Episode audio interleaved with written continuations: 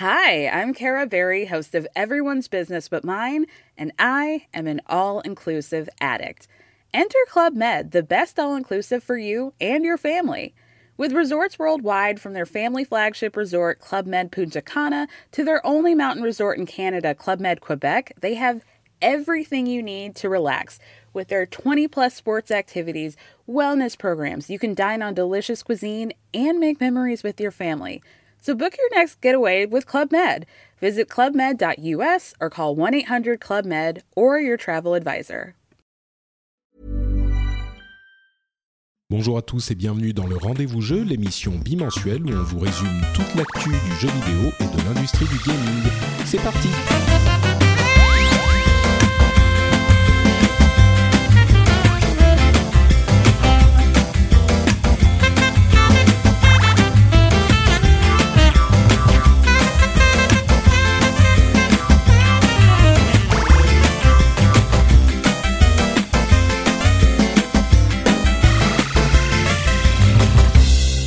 Tous et bienvenue sur le Rendez-vous Jeu, c'est l'émission où on vous résume toute l'actualité PC, console et même et même des jeux mobiles parfois. Et oui, il y en a qui peuvent être intéressants, même pour les vrais gamers que nous sommes. Et en parlant de vrais gamers, euh, ah oui, tiens, d'abord, avant de présenter mes, mes invités, je me présente quand même moi-même. Je m'appelle Patrick Béja et je suis votre animateur. Je suis très heureux de vous retrouver comme tous les 15 jours dans le rendez-vous jeu.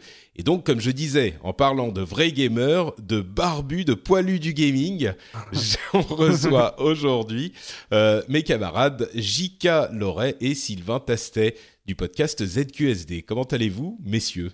Bah ça va. Vas-y. Très très bien. Vas-y, Ça va très très bien.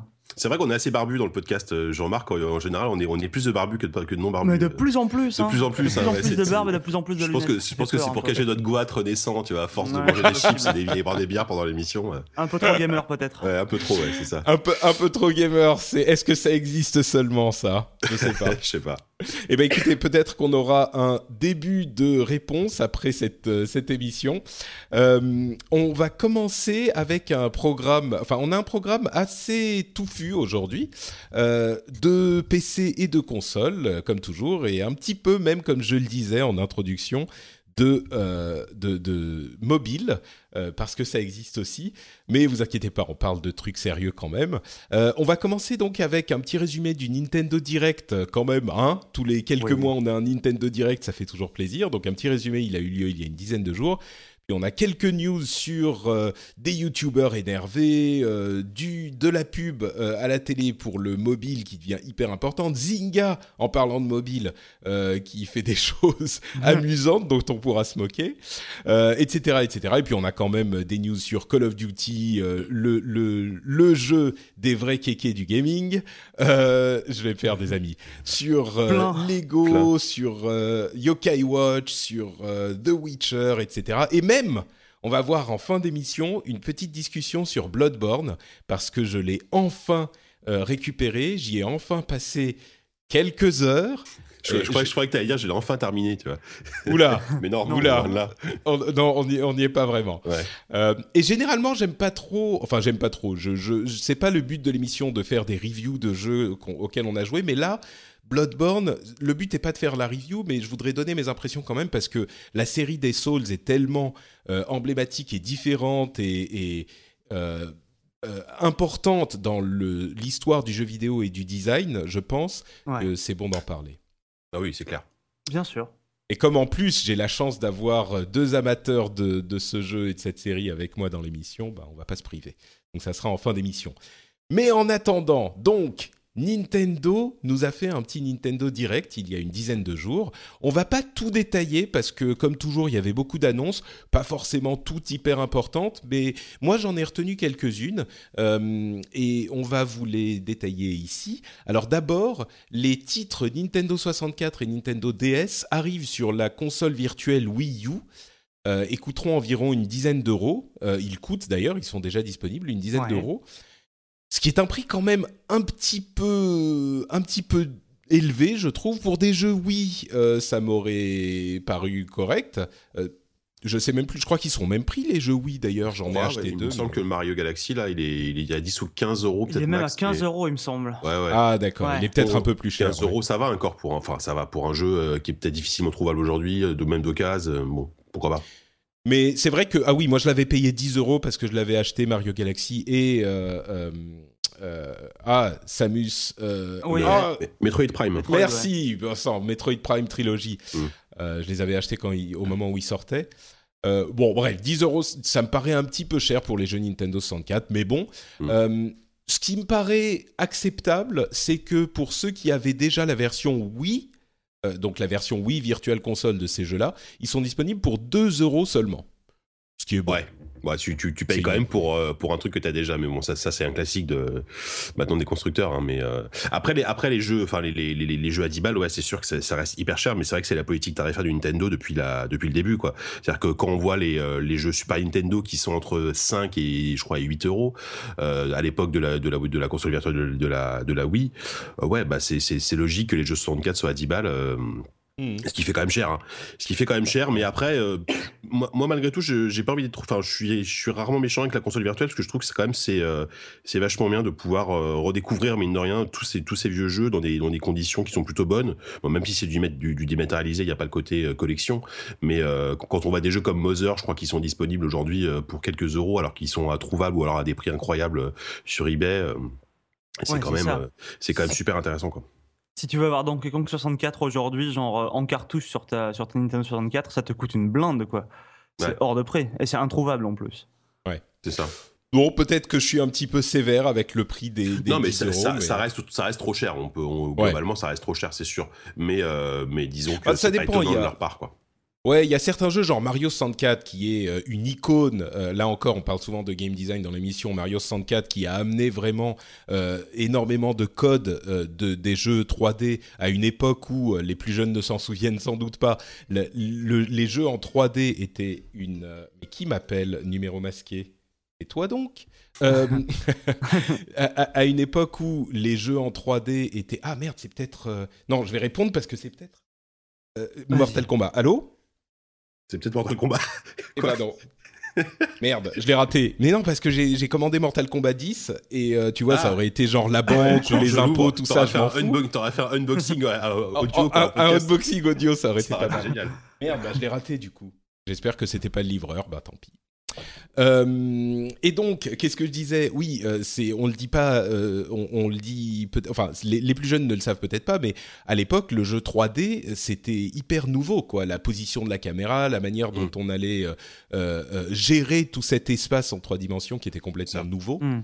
Euh, bah, c'était vraiment balbutiant et eux sont arrivés avec euh, tout un tas de codes qui ont été repris par toute l'industrie parce que juste bah, ils l'avaient trop bien fait quoi. Bah, c'est ça, ouais. c'est un, un, des tout premiers jeux tout simplement où on dirigeait un personnage avec un stick analogique euh, dans un environnement euh, ouais effectivement en 3D parce que à l'époque il y avait déjà eu des Crash Bandicoot par exemple sur PlayStation mais on était plus sur de quelque chose de très linéaire. Il n'y avait pas cette, cette ouverture des niveaux qu'il y avait dans Mario 64 en tout cas. Mm.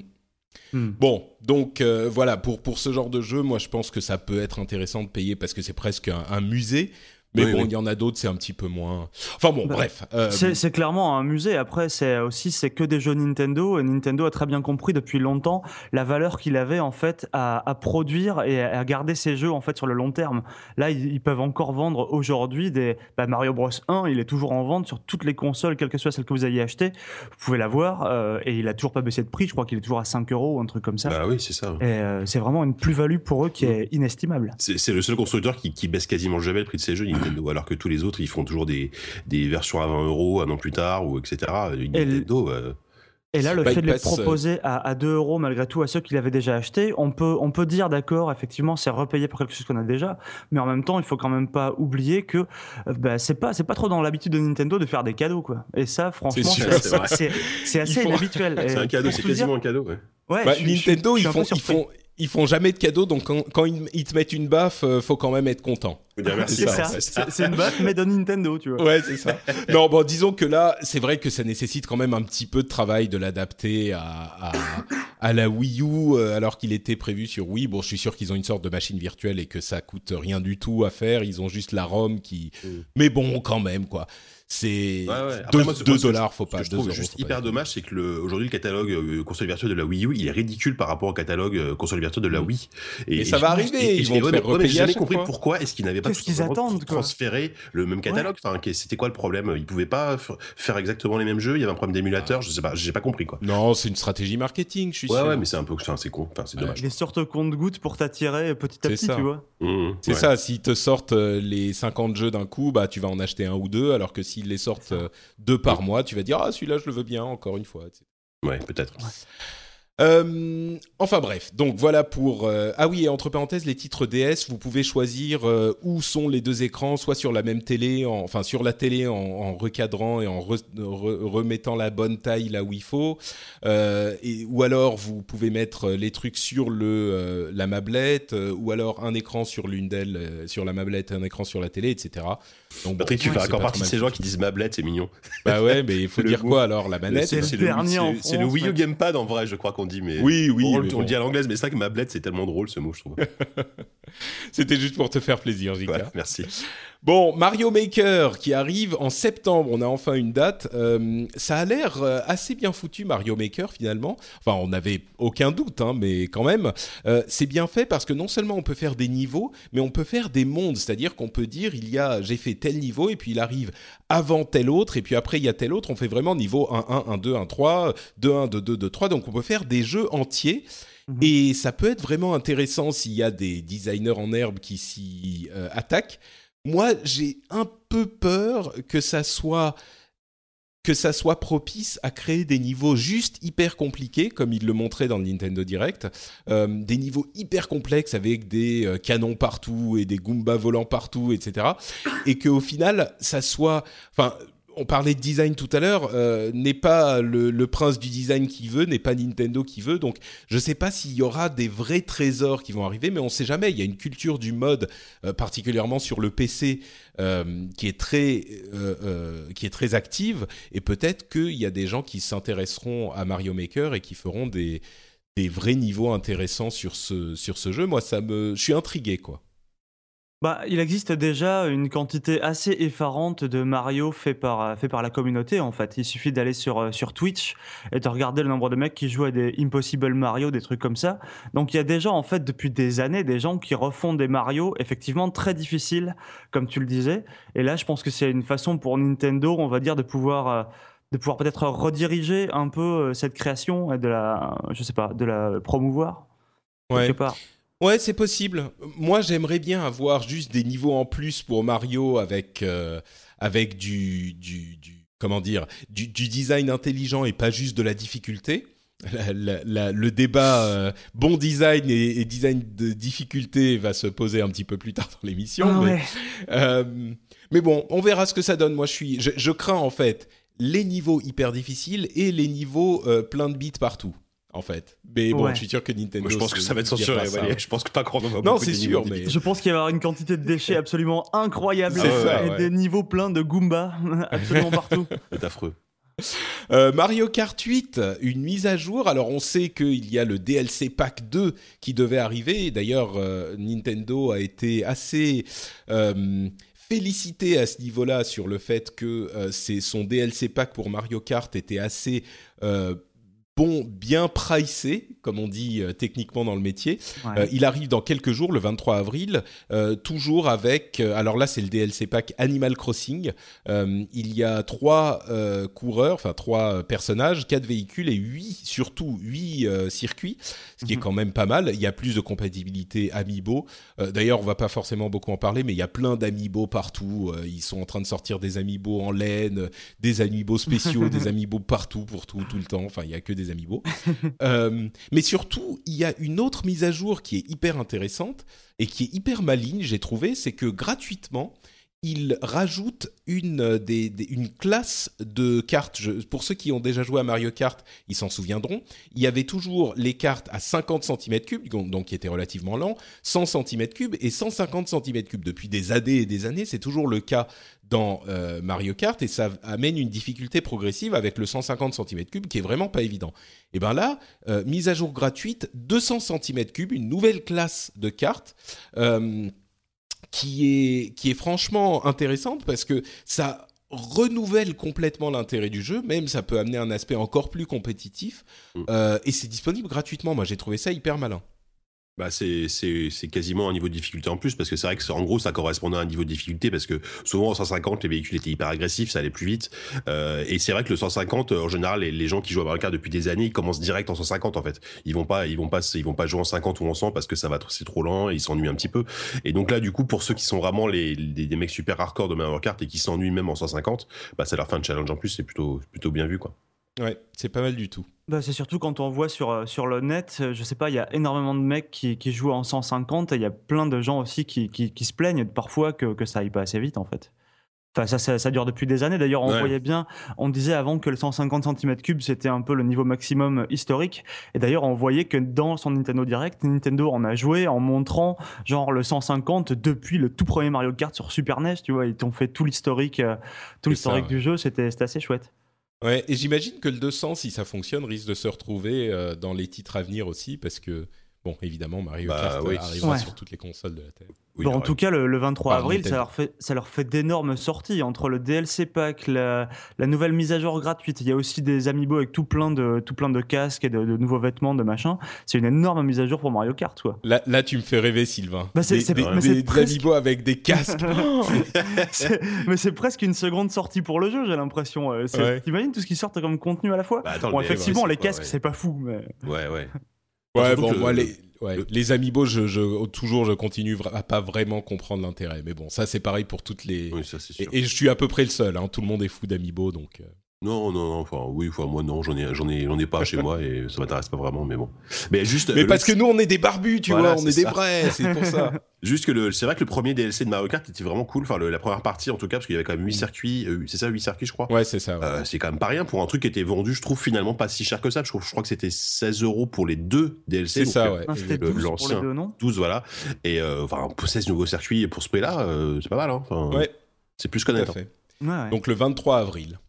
Euh, bon, il y a plein d'autres petites news, euh, genre Shin Megami Tens- Tensei contre euh, Fire Emblem, euh, qui, qui a eu un teaser. Fire Emblem If sur 3DS, euh, pour lequel vous devrez, euh, vous pourrez faire le jeu une fois en choisissant votre camp, et pour faire l'autre côté, bah vous devrez acheter un DLC. Là, ça a fait grincer un petit peu des dents. Évidemment. Un jeu Attack on Titan, je sais qu'il y a beaucoup de fans euh, de Attack of on Titan, l'attaque des titans, donc le jeu Humanity in Chains qui Mhm. va arriver en mai. Euh, Puzzle Dragon, euh, Puzzle and Dragon euh, et Super Mario Edition qui arrivent en mai aussi, avec une démo le 30 avril si vous voulez vous intéresser à ce jeu phénomène au Ça va Japon. faire un carton, ça, à Ouais, mon ça, ça va ouais. faire un carton C'est gigantesque. sûr. Euh, Il y a des nouveaux jeux Street Pass qui vont arriver aussi, euh, toujours en avril, là, la à la mi-avril, dans quelques jours à peine.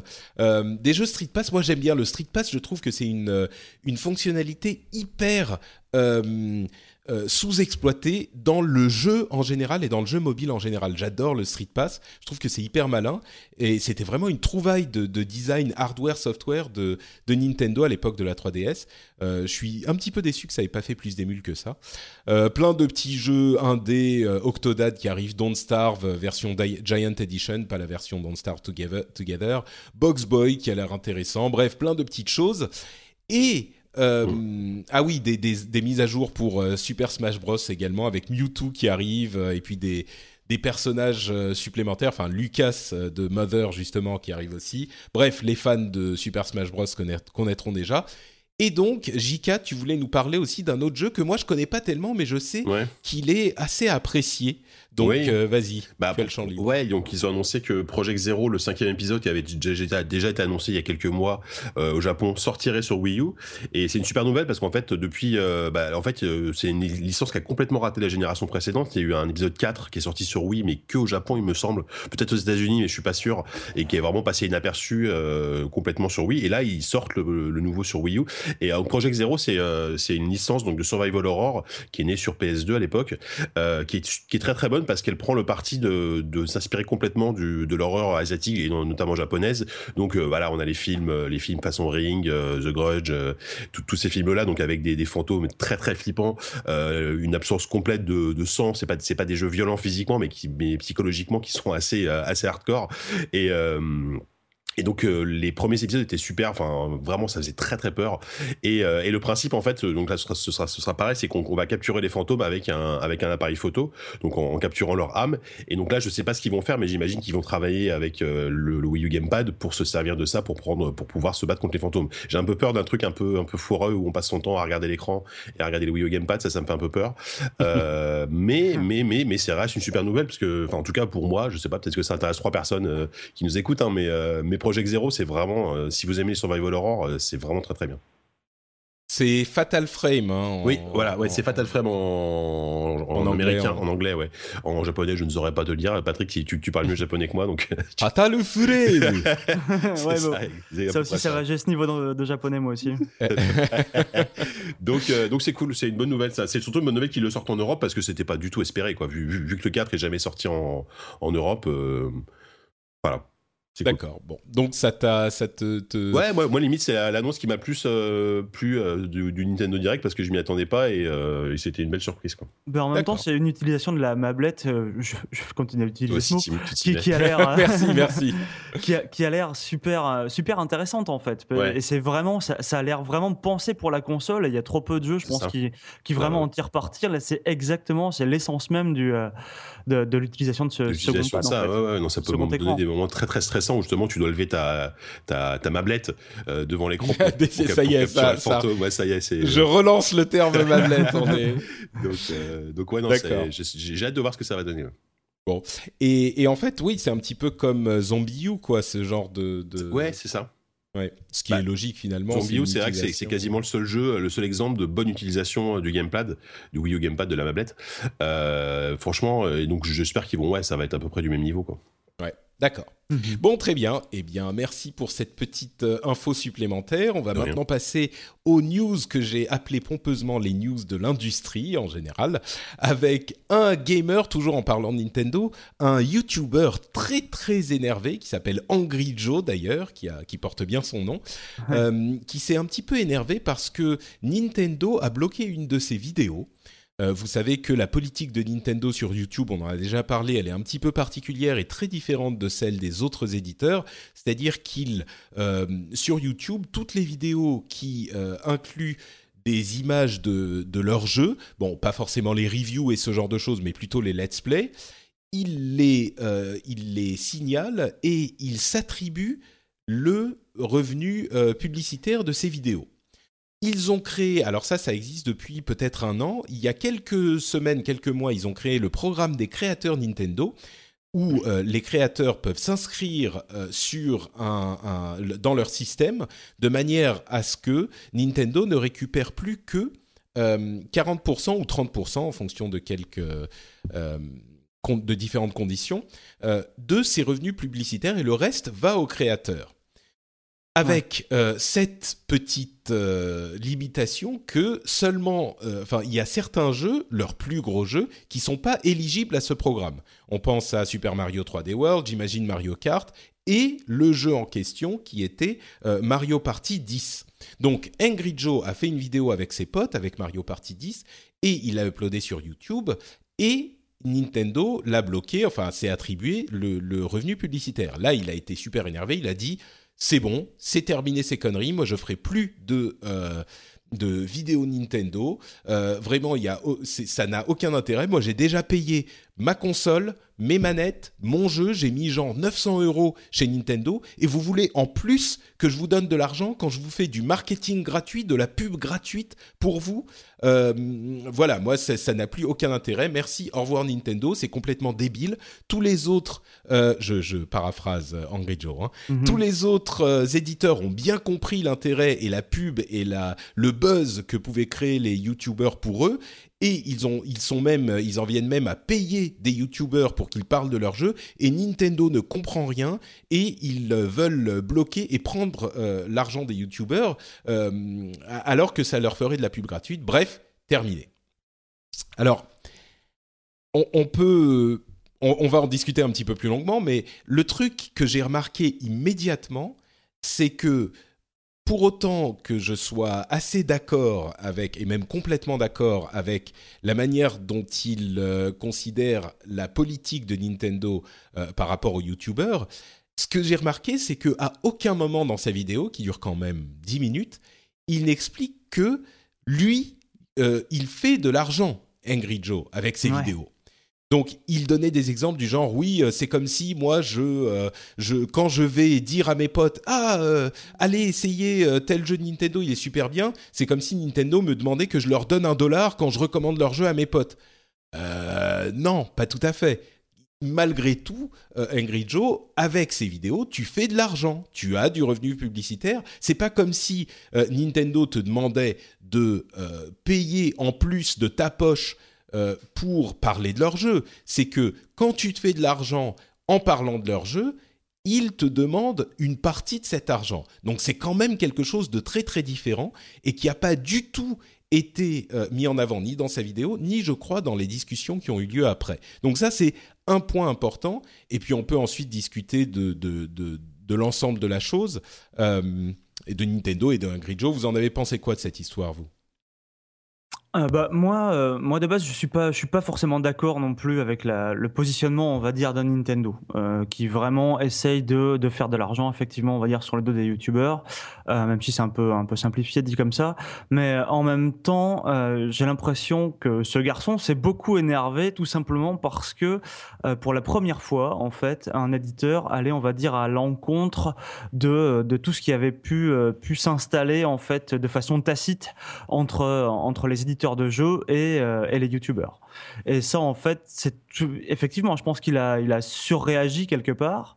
Euh, qu'il a peut-être pas effectivement le fait qu'il ne dise pas qu'il gagne de l'argent avec ses vidéos il essaie de se faire passer pour pour une victime qu'il est quelque part mais, euh, pour moi il y met pas les bons mots il essaie trop de se défendre on comprend pas la situation si on a que son point de vue en fait hmm. Bon, en même temps, c'est peut-être pas son boulot de donner le point de vue de Nintendo, bien sûr, mais, bien sûr. mais, mais c'est un peu, disons que c'est un peu un petit mensonge par, omission, j'ai trouvé. Mais euh, vas-y, Jika. Non, je disais juste que c'est vrai que ça, enfin, ça cache un peu aussi le.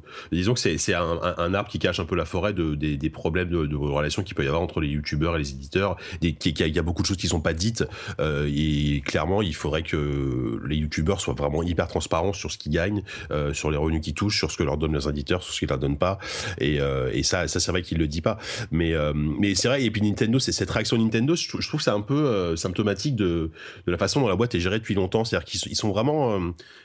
c'est un peu c'est un peu une boîte à l'ancienne Nintendo. Voilà ils sont à Kyoto ils sont au Japon c'est euh, enfin ils, ils, ont accord d'une politique euh, sur plein de choses qui font qu'ils ont du mal avec des, nouveaux concepts. Euh, par exemple ils ont mis des années avant de se mettre vraiment au online à vraiment gérer ces trucs là et là c'est pareil il y a, y, y a, une sorte de nouvelle économie qui se crée autour de YouTube euh, qui commence déjà quand même à tâter de quelques années. Et euh, ils font encore des choses qui sont qui sont complètement à l'encontre de ce que font les autres. Alors est-ce que c'est bien ou pas? Je, je sais pas mais mais je trouve que ça ça montre un peu ce côté vieille école de, de, la, de la compagnie. Clairement. Hmm. Ouais, bah, même, sûr. Euh, tu peux, tu parles de online et tout. Je veux dire, les comptes, euh, avoir un compte Nintendo aujourd'hui, comme tu auras un compte sur le PSN ou sur le Xbox Live, c'est toujours pas, toujours pas très efficace. Ah, ça, ça, ah, je pense qu'ils commencent à revenir dessus là, vu qu'ils sont en train d'abolir le club Nintendo et de, on va dire, de supprimer un peu toutes les spécificités locales de, euh, de, de tous les comptes online et qu'ils vont essayer de fédérer tout ça. Mais je veux dire, ils sont ah, tellement, à la, ils sont tellement à la bourre là-dessus. C'est pour ça qu'ils sont allés chercher l'aide de DNA pour faire leur service, euh, ah bah oui. leur service euh, par abonnement là. C'est sûr, c'est parce qu'ils se sont rendus compte qu'ils pouvaient ouais. pas eux-mêmes.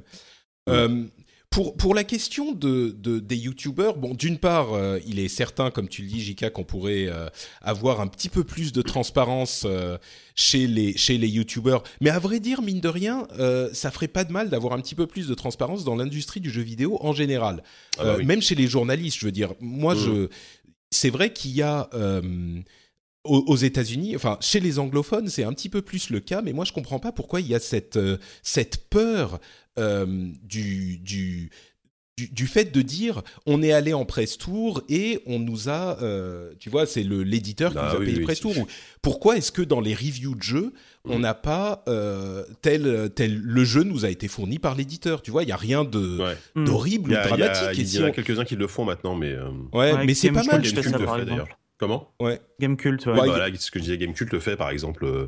Bon, il y a eu une petite controverse il y a quelques temps avec Gamecult, effectivement. Je sais ah oui, pas voilà. s'ils, le font désormais pour, le, pour les jeux, c'est possible, mais, mm. euh, mais d'une manière générale, c'est, c'est pour toute l'industrie euh, en France, c'est un petit peu c'est un petit peu comme Voldemort, tu sais, c'est le truc dont on ne dit pas le nom et donc ça en fait encore plus un truc plus gros que ça n'est. Il y a une sorte de suspicion qui naît et que alors que si on disait bah voilà, l'éditeur nous a envoyé le jeu, voilà, c'est clair, c'est ça. Enfin bref, mais bon, ça c'est à la limite, c'est un autre problème. On pourra en parler un jour. C'est un débat sans fin. Euh, il faudrait faire que là-dessus, mais exactement, exactement. Et c'est super intéressant. Moi, je serais tout à fait prêt à en parler.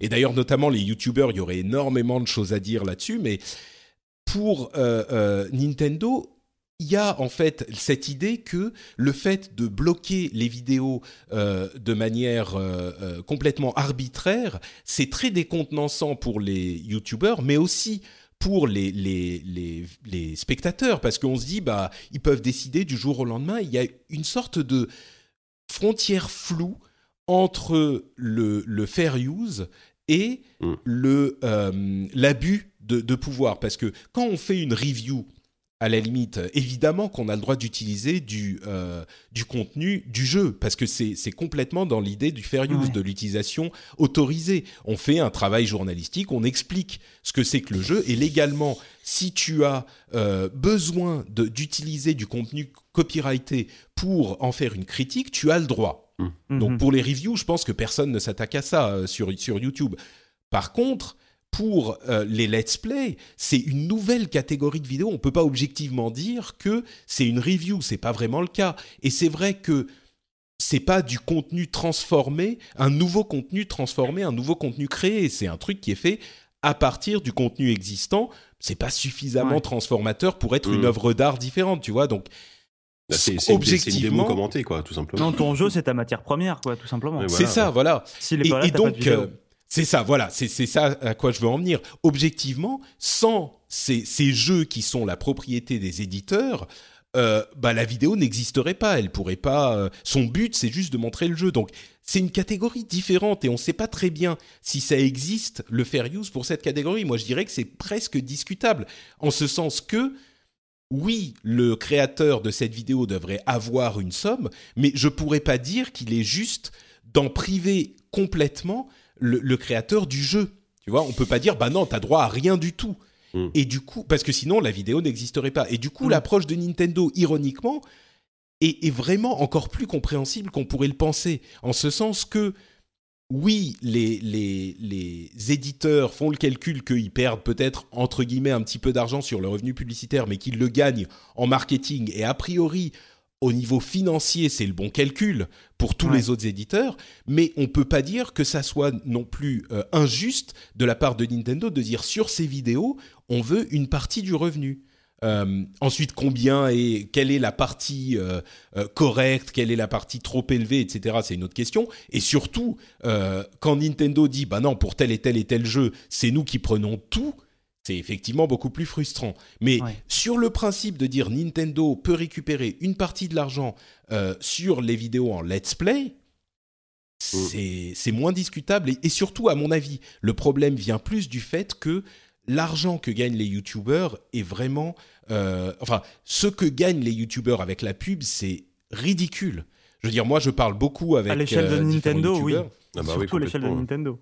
C'est bah disons que d'une manière générale, être youtubeur c'est énormément de boulot, c'est hyper dur à moins que tu sois je sais pas Norman, Cyprien, tout ça, mais c'est hyper dur. Les youtubeurs gamers gagnent difficilement leur vie souvent mmh. euh, et, ils sont soumis à une sorte de dictature du temps de visionnage.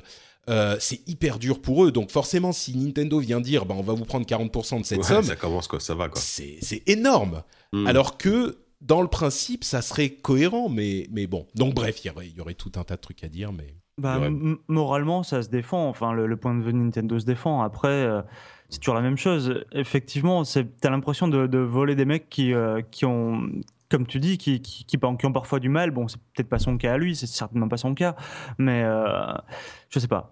Il y a, y a, un, petit, un petit côté comme ça, tu as envie de défendre, tu vois, le, le petit dans cette histoire. Le petit, c'est le youtubeur qui est tout seul chez lui contre la super grosse compagnie euh, qui, euh, qui de toute façon n'a pas besoin de publicité. C'est peut-être aussi pour ça que eux, se, on va dire, se, se, se dispensent de, de prêter gracieusement leur jeu. C'est parce que tout simplement, c'est Nintendo qu'ils n'ont pas besoin de publicité, que leur jeu, comme on l'a vu en tout début d'émission, même 20 ans après, ils arrivent encore à te le vendre.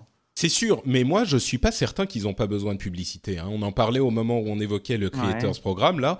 Moi je pense que bah, la, Wii U en est une preuve. Ils pourraient vraiment euh, bénéficier d'une pub gratuite justement auprès des publics des YouTubers qui sont souvent assez jeunes. Ah, je crois qu'il y a des travaux qui commencent. Je sais pas si vous entendez. Non. J'espère que ça fera pas trop de bruit. Non, ça va là. D'accord, bon. Euh, super, décidément, entre Mortal Kombat qui me téléphone et euh, les travaux en bas. Euh, ouais, donc moi je pense que c'est une erreur stratégique pour Nintendo énorme. Parce que au contraire, c'est effectivement au final, ce qu'il dit Ingrid Joe, c'est vrai, c'est de la pub entre guillemets gratuite dont il bénéficierait énormément. Il y a plein de jeunes qui, qui et de moins jeunes qui seraient intéressés par les, les jeux Nintendo s'ils en entendaient parler. Mais là, on n'entend parler que de la PS4 et de la Xbox One. Enfin, à, part dans cette émission qui est un petit peu plus justement euh, gamer, un peu trop gamer et un petit peu barbu, mais euh, d'une manière générale, dans les médias un petit peu plus grand public, il y a de place que pour les, consoles Sony et Microsoft. Et je pense qu'ils bénéficieraient énormément d'avoir euh, beaucoup plus de... Enfin bref, bon, on en avait déjà parlé, mais... donc voilà pour Angry Joe qui est très angry. Et, j'espère que venez nous dire ce que vous en pensez de cette histoire de Nintendo parce que on tape énormément sur Nintendo pour le principe euh, et je suis complètement d'accord qu'ils ont complètement tort mais cette question du fair use pour les vidéos let's play est très rarement évoquée et, je pense qu'elle est importante aussi quoi. Euh, on a eu un petit rapport selon lequel les pubs pour les vidéos free to play étaient maintenant euh, représentées plus d'argent que les pubs pour les euh, jeux vidéo normaux entre guillemets, non free to play. Donc tous les trucs genre euh, Game of War, Fire Age, euh, les Crash, Clash of Clans, les Candy Crush Saga, tout ça. D'ailleurs, je sais pas si vous avez vu la, la, la, pub de avec Liam Neeson pour Clash of Clans. Ah non, j'ai pas vu Super non, bonne. je l'ai pas vu non. Ah, elle, est, elle, est, elle est vraiment sympa. Attends, je vais voir si je peux la, la, la faire passer. Attendez une seconde. Je vais changer le micro, comme ça vous pouvez Elle est diffusée en France ou? Peut-être pas. Moi, je l'ai vu sur, euh, je l'ai vu sur, euh, comment s'appelle, sur YouTube. Hmm. Alors attendez, on va voir. Est-ce que vous allez entendre avec ça? Vous m'entendez toujours là? Ouais, ouais. Ok. alors on voit si vous entendez ça. Hop. Non, vous entendez pas. Non. Ok. Alors on va essayer plutôt comme ça. C'est vraiment le. Allez, le, live, la direct, sans filet. Ouais, exactement. Allez, hop. Donc là, c'est Clash of Clans. Ça se tape partout. Et là, c'est la Nissan. On sent le, le, le bruit de, de, de la Nissan qui arrive, quoi. C'est ça. I don't know you, big buffet boy 85.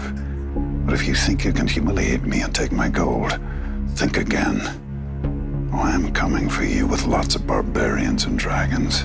Je viens pour I can't wait to destroy your village. J'ai hâte de détruire ton village. Et tu vas me supplier de m'arrêter. Et j'aurai ma revanche. J'ai un scone pour Liam. C'est vrai que là, il, il voilà, son rôle dans, ouais, dans, Taken. Euh, c'est ça, c'est vraiment un, un, clin d'œil à, cliché, à, Taken. Ouais. C'est, elle est super marrante celle-là. Alors à côté de ça, il a quand même une voix, putain. Ouais, ouais, même, elle est forte. Impose, quoi. Et, et à côté de ça, ce garçon, quoi.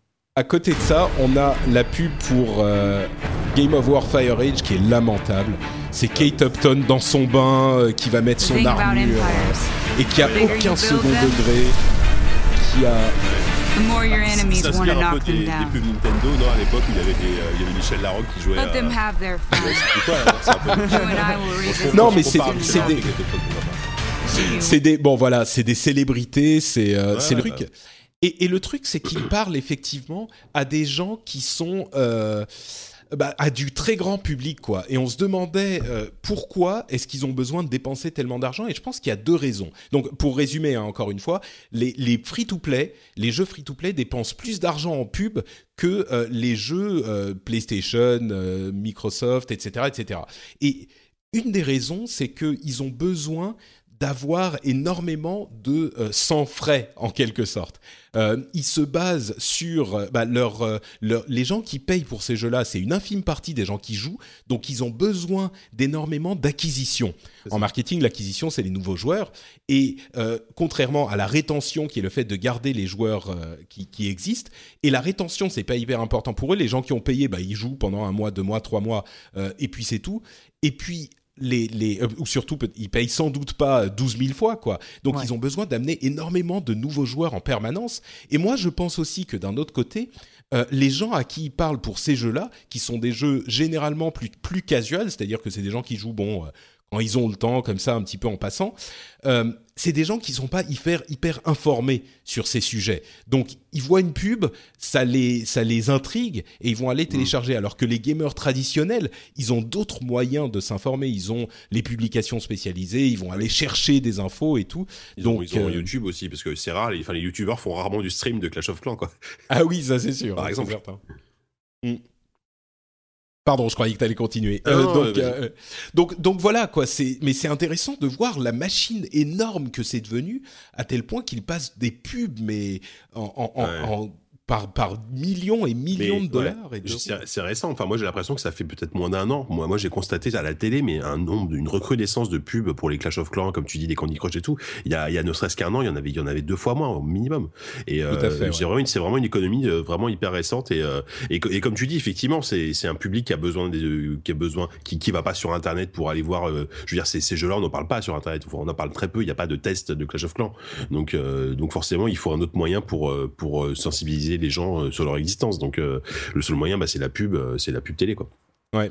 Bon, il y a quelques tests de Clash of Clans sur Ah les oui, sites sûr, spécialisés mais- mobiles qui sont, mais oui. Oui, il y a Touch pas- Arcade, et... mais bon, Touch Arcade, ça. ça, ça, ça touche, à mon avis, une, c'est un film par rapport à, à la pub. Quoi. Exactement, oui, c'est ça. C'est que c'est pas les, les gens, qui, la majorité des gens qui vont utiliser, qui vont jouer à Clash of Clans ou Mm. Game of War, euh, c'est pas du tout. D'ailleurs, entre parenthèses, j'ai downloadé Game of War il y a quelques semaines pour voir ce que c'était, mais c'est une horreur. Mm. Horrible.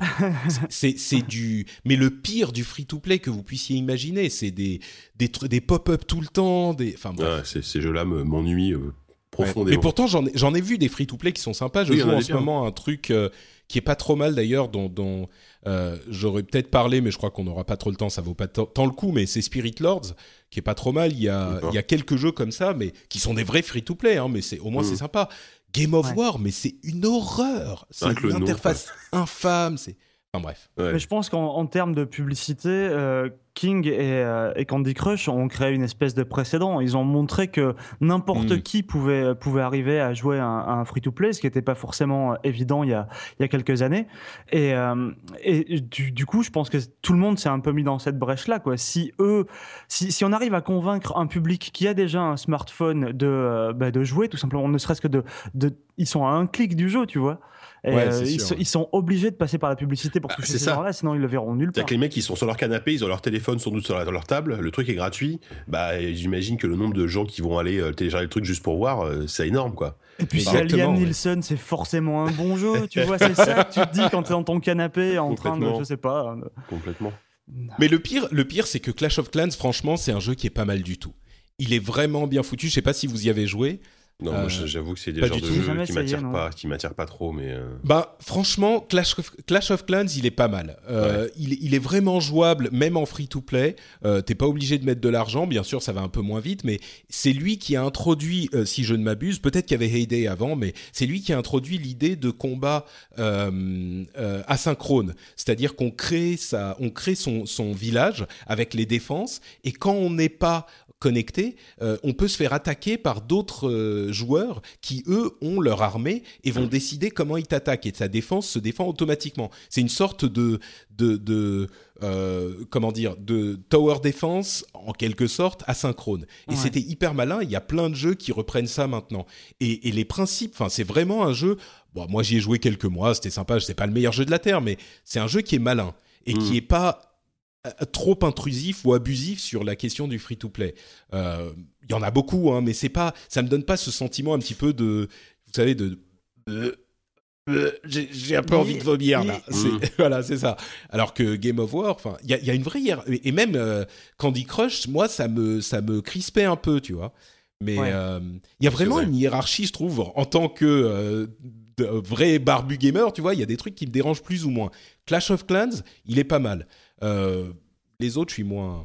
Ouais, bien sûr. Après, je pense qu'ils ont, ils ont surtout popularisé le, le, le combat asynchrone, mais c'est un truc qu'on trouvait déjà sur quantité de, de, jeux, de jeux en ligne, de jeux de stratégie. euh, Il y, a, il y a ça depuis des années déjà. hein. Non, bien sûr, bien sûr. Mais ce que je veux dire, c'est que cette formalisation du combat asynchrone en mobile euh, était bien pensée. C'était vraiment, tu construisais ta, ta, ta, ta ville. Et euh, ensuite, c'était, t'avais presque l'impression de, de participer au combat alors que tu étais pas, tu vois. C'est D'accord. pas bon. Euh, c'était pas au tour par tour, c'était vraiment toute la par- partie se jouait sans toi. Moi, j'avais pas vu ça vraiment ailleurs. Il y en avait peut-être ailleurs, mais moi, je connaissais Bah, pas. Donc, euh. Il y avait, il y avait quelques jeux comme ça, mais c'était essentiellement des jeux euh, auxquels tu euh, tu t'es donné quand tu étais au boulot, quoi. En, en douce, tu vois, pendant que ton patron regardait pas. Ah, les trucs du genre euh, Might and Magic Heroes. Ouais, ce genre, ouais, ce genre de jeu. Ah oui, d'accord. ouais. Effectivement, oui, oui, c'est vrai. Mais c'était, c'était tellement plus compliqué ces jeux-là. Euh, Ouais, bien sûr, ça. personne n'invente jamais rien, mais là, c'était une vraie. euh, Il y a une vraie intelligence de design dans, dans Mm. Clash of Clans. Ouais. Euh, Bah, c'est bon. basé sur des mécaniques hyper carrées et qui sont finalement hyper efficaces. C'est un Mm. peu les, les, les, les STR, euh, on va dire, pour, euh, pour le grand public, entre guillemets, et pour le smartphone. Et du coup, c'est ça, ça marche bien. Dans cette catégorie-là, ça marche plutôt bien, effectivement. Ouais, ouais, oui, tout à fait. Ouais. Il y a Mm. vraiment, pas. Et pa- paraît-il que, moi j'ai pas mal d'amis qui y jouent, ils trouvent ça génial, que Star Wars Commander, qui est un clone de Clash of Clans en version Star Wars, est très, est très bien. Donc euh, voilà, il paraît que je l'ai pas essayé personnellement, mais j'en ai entendu du bien. D'accord. Est-ce que c'est pas le côté Star Wars fag qui perd Sans doute, sans doute, oui, sans Ouais. doute aussi. mais, Complètement. mais bon, voilà. Bon, en même temps, je, je viens de passer 5 minutes à dire que Clash of Clans est pas mal. Donc, si c'est un clone avec voilà, en ouais. plus du Star Wars, Avec Star Wars en plus, donc Ah ouais, c'est ça. bien. tu peux avoir tes petits Jedi euh, avec leurs Medichlorians, euh, qui, Voilà. les Medichlorians qui, qui se battent partout. C'est pas, c'est parfait. Génial. Euh, à propos de jeux gratuits et de l'infamie du jeu mobile, parlons un peu de Zynga, tiens. Euh, vous vous souvenez Aïe, aïe, aïe. de... En fait, c'est une sorte... On parlait de, de Jedi. Vous vous souvenez Vous de savez que... non, mais on- en fait, on pense au côté obscur de la Force tout de suite et au Sith. Tu vois, Zynga, il y a ouais. d'une part Zynga avec Mark Pincus et d'autre part, on a une sorte euh, d'alliance euh, euh, infâme avec Don Matrick qui a quitté Microsoft après avoir complètement torpillé l'annonce de la Xbox One dont on a souvent parlé. C'était lui le responsable du truc qu'on- que- qui ne va plus jamais le quitter. C'est le truc dont j'ai le plus entendu parler euh, cette dernière semaine quand je lisais des infos sur cette news. C'était le fameux Don Matrick qui dit bah si vous voulez jouer euh, en offline avec une console, euh, au moment de la présentation de la Xbox One, il disait si vous voulez jouer offline, on a une console pour ça. Ça s'appelle la Xbox 360. Mais ça va jamais le quitter cette histoire. Bref, Jamais. il, il a C'est quitté. c'est marrant parce qu'ils ont presque la même tête, ces deux garçons, Don Matrick et, euh, C'est et Mark. Pincus. C'est vrai qu'il y mêmes. a un hein, petit quelque en chose. fait. C'est- c'est- bah, c'est- C'est c'est Palpatine et, et le sénateur, quoi. Voilà, c'est. Ouais. C'est ça, non mais c'est ça, c'est ça, c'est exactement. C'est euh, tu sais l'influence du de l'empereur euh, Sith qui, qui Ouais. qui déteint sur son padawan. Ouais, c'est Ça ça. se revoit Bref. physiquement, quoi. Ouais, ouais, ouais, tout à fait. Et donc Don Matrick, euh, qui a quitté Microsoft euh, euh, sous le sceau de l'infamie et qui est allé rejoindre Zynga il y a à peine un peu moins de deux ans en fait. pour remplacer Mark Pincus, qui était fondateur et président de Zynga, mais un président hyper décrié pour Zynga, qui, qui n'arrivait pas à faire remonter la boîte, et bien donc ce Don Matrick quitte maintenant euh, Zynga pour aller euh, euh, vers son prochain challenge euh, officiellement. Et Mark Pincus qui dit qu'il remercie du fond du cœur tout le travail de qualité qu'avait fait Don Matrick chez Zynga, mais qui maintenant ils vont sont dans une nouvelle étape et qu'il revient à Zynga en tant que président et pour reprendre les rênes de la société. Alors, quel a été le résultat de euh, toute cette histoire? Eh bien, les actions de Zynga sont, ont chuté immédiatement de 10%. Comme si elles, elles- elles avaient bien besoin de ça, quoi. Exactement, ouais. Donc, Mais- euh, pour ceux qui ne se souviennent pas, hypocrisie incroyable quand même. ah, pour ceux qui se souviennent Allez, pas, entre parenthèses, euh, Zynga c'est Farmville, hein, pour euh, voilà, Oui, pour voilà. ceux qui Ouais. auraient oublié. Tous les Euh, machins sur Facebook, quoi, surtout, à la base. Euh, mais bon, d'une hypocrisie en même temps euh, qu'est-ce qu'ils vont dire, tu vois? Oui. Non, on bien peut sûr, C'était vraiment un salaud. Ça fait un peu merci mec, c'était super d'avoir bossé pour nous, maintenant je reviens. Ouais, c'est ça. Mais en même temps, Ouais. qu'est-ce qu'il a fait concrètement pendant, pendant un an et demi là chez Zynga euh, euh, de- On ne sait pas ce qu'il a fait. Enfin, concrètement, Zynga se casse la gueule toujours, j'ai l'impression. euh, donc, j'ai pas l'impression, Ouais. j'ai, j'ai pas l'impression qu'il était très efficace ce garçon euh, chez Zynga, quoi. Bah, je sais pas si c'est eux qui avaient acheté. euh, enfin, si ils avaient acheté à un moment une boîte. Ah, je me souviens plus de laquelle c'était. Bah, c'est, non, Euh, c'est pas PopCap, non, PopCap c'est EA. Non, non, non. PopCap c'est EA, Ouais, mais ouais, euh, ils avaient acheté ah, oui. une boîte pour 280 millions. C'était le jeu du moment. C'est, en fait. c'est les mecs qui ont, acheté, qui ont, qui ont fait Draw Something, je crois, ou euh, c'est, C'est- ça, c'était Draw Something, il me semble. C'est possible. Ah oui, ouais. c'est oui, ça, oui, quel c'est est C'est ça. le jeu de dessin que, que, en fait, tout le monde y a joué pendant un mois et demi, et d'un coup, plus personne n'y a joué, quoi. Mais vraiment. Exactement. Et, ils l'ont acheté. Ils ont acheté ça juste avant, quoi. C'est ça, exactement. C'était OMG Pop euh, qu'ils ont Ah, racheté pour OMG Pop, 180 c'est ça. millions de dollars. Euh, et et ils- c'est- la boîte, évidemment, s'est cassé la gueule. Mais ça, c'était en 2012. Donc, c'était encore euh, sous la houlette de Mark Pincus, tu vois. Donc, c'est lui qui est en train de revenir. Mais effectivement, Don. Don Matrick, euh, je sais pas, là je suis sur la, la page de, de la page Wikipédia pour essayer de voir si j'ai raté quelque chose. J'ai pas l'impression qu'ils aient fait quoi que ce soit sous Don Matrick. Ils ont, enfin, il y a rien de. Ah, c'est ça, qu'est-ce qu'il a foutu pendant ce Si Wikipédia n'en retient rien, autant dire qu'il a pas dû faire grand chose. Bah, il a écrémé un peu le, le, le nombre d'employés, ce qu'on Ouais, peut ça, Ouais. gens, comprendre. Super. Euh, donc entre le, le pendant sa, sa position, euh, pendant qu'il était euh, euh, euh, chairman euh, of the board, euh, si je ne m'abuse, ils ont chuté en nombre d'active users, ils n'ont pas eu de gros hits. Enfin bon, mais à vrai dire, c'est un petit peu le problème des jeux mobiles dont on dont on parlait euh, la dernière fois, c'est que il n'y a pas tous ces jeux, même si euh, euh, Clash of Clans est pas trop mal foutu, même si euh, Candy Crush c'est un jeu correct, tous ces jeux ont du succès pour une raison qu'on n'explique pas vraiment. Il n'y a pas un génie de game design quelque part, comme on le voit chez les jeux traditionnels, en particulier chez Nintendo encore. Il n'y a pas un truc où tu te dis, putain, là c'est pour ça que ça marche. C'est un jeu qui apporte quelque Ouais. chose qui est intéressant, qui est... C'est vraiment des, des trucs qui prennent, on ne sait pas vraiment pourquoi. Euh, Il y a euh, Angry Bird dont tout le monde parle à un moment, c'est à moitié du marketing, à moitié de la chance. Euh, Il y a Clash of Clans dont tout le monde parle à un moment, il y a bah, Draw Something, Bird. il y a Flappy Bird, il y a ce genre de trucs. Encore Flappy Bird, il avait une particularité, c'était la difficulté, mais. Bref, c'est là encore, on le, prou- on le prouve.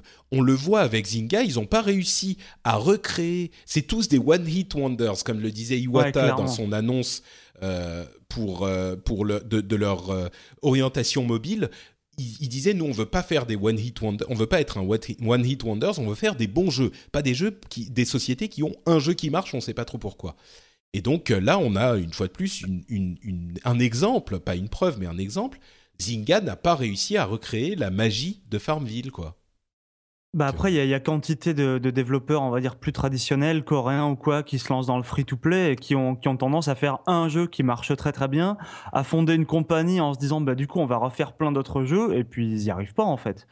Ils- je sais pas. C'est ça, a- les one hit wonders encore. Ouais, ouais, clair- clairement. Mais euh, je sais pas. Mais alors que pourtant, les mecs, t'as l'impression qu'ils y croient toujours, qu'ils vont réussir à faire quelque chose, qu'ils vont réussir là où tous les autres se sont plantés, alors que bah, visiblement personne n'a encore réussi. quoi. Bah, le truc, c'est que quand tu réussis, c'est tellement le, la fortune, quoi. C'est la ruée vers l'or. Ouais, Donc, euh, il y a toujours des candidats. C'est. euh, ouais. donc, Mais là, la débâcle, la débâcle est quand même assez spectaculaire hein. pour pour Zynga. Je sais plus combien ils avaient perdu le jour de leur entrée en bourse déjà, mais c'était c'était assez spectaculaire. Bah, Rovio commence à aller un petit peu moins bien, même s'il surfe encore sur, euh, sur euh, Angry Birds. Euh, bon, le, le, truc, c'est qu'une fois que tu as ton hit, l'argent rentre et tu plus grand-chose à faire. Et tu, tu rentres beaucoup d'argent. Mais bon, moi, je pense qu'il y a... qu'on va voir dans les années à venir une rationalisation du modèle free-to-play. Et, et, et je suis pas sûr que ça va continuer de cette manière encore pendant très très très longtemps. Euh, Mm. Je pense qu'il y aura une, euh, une, une, euh, des petites modifications parce que, mine de rien, le public est en train de se gorger de cette mécanique de free-to-play. Le monde entier est en train de s'en, de.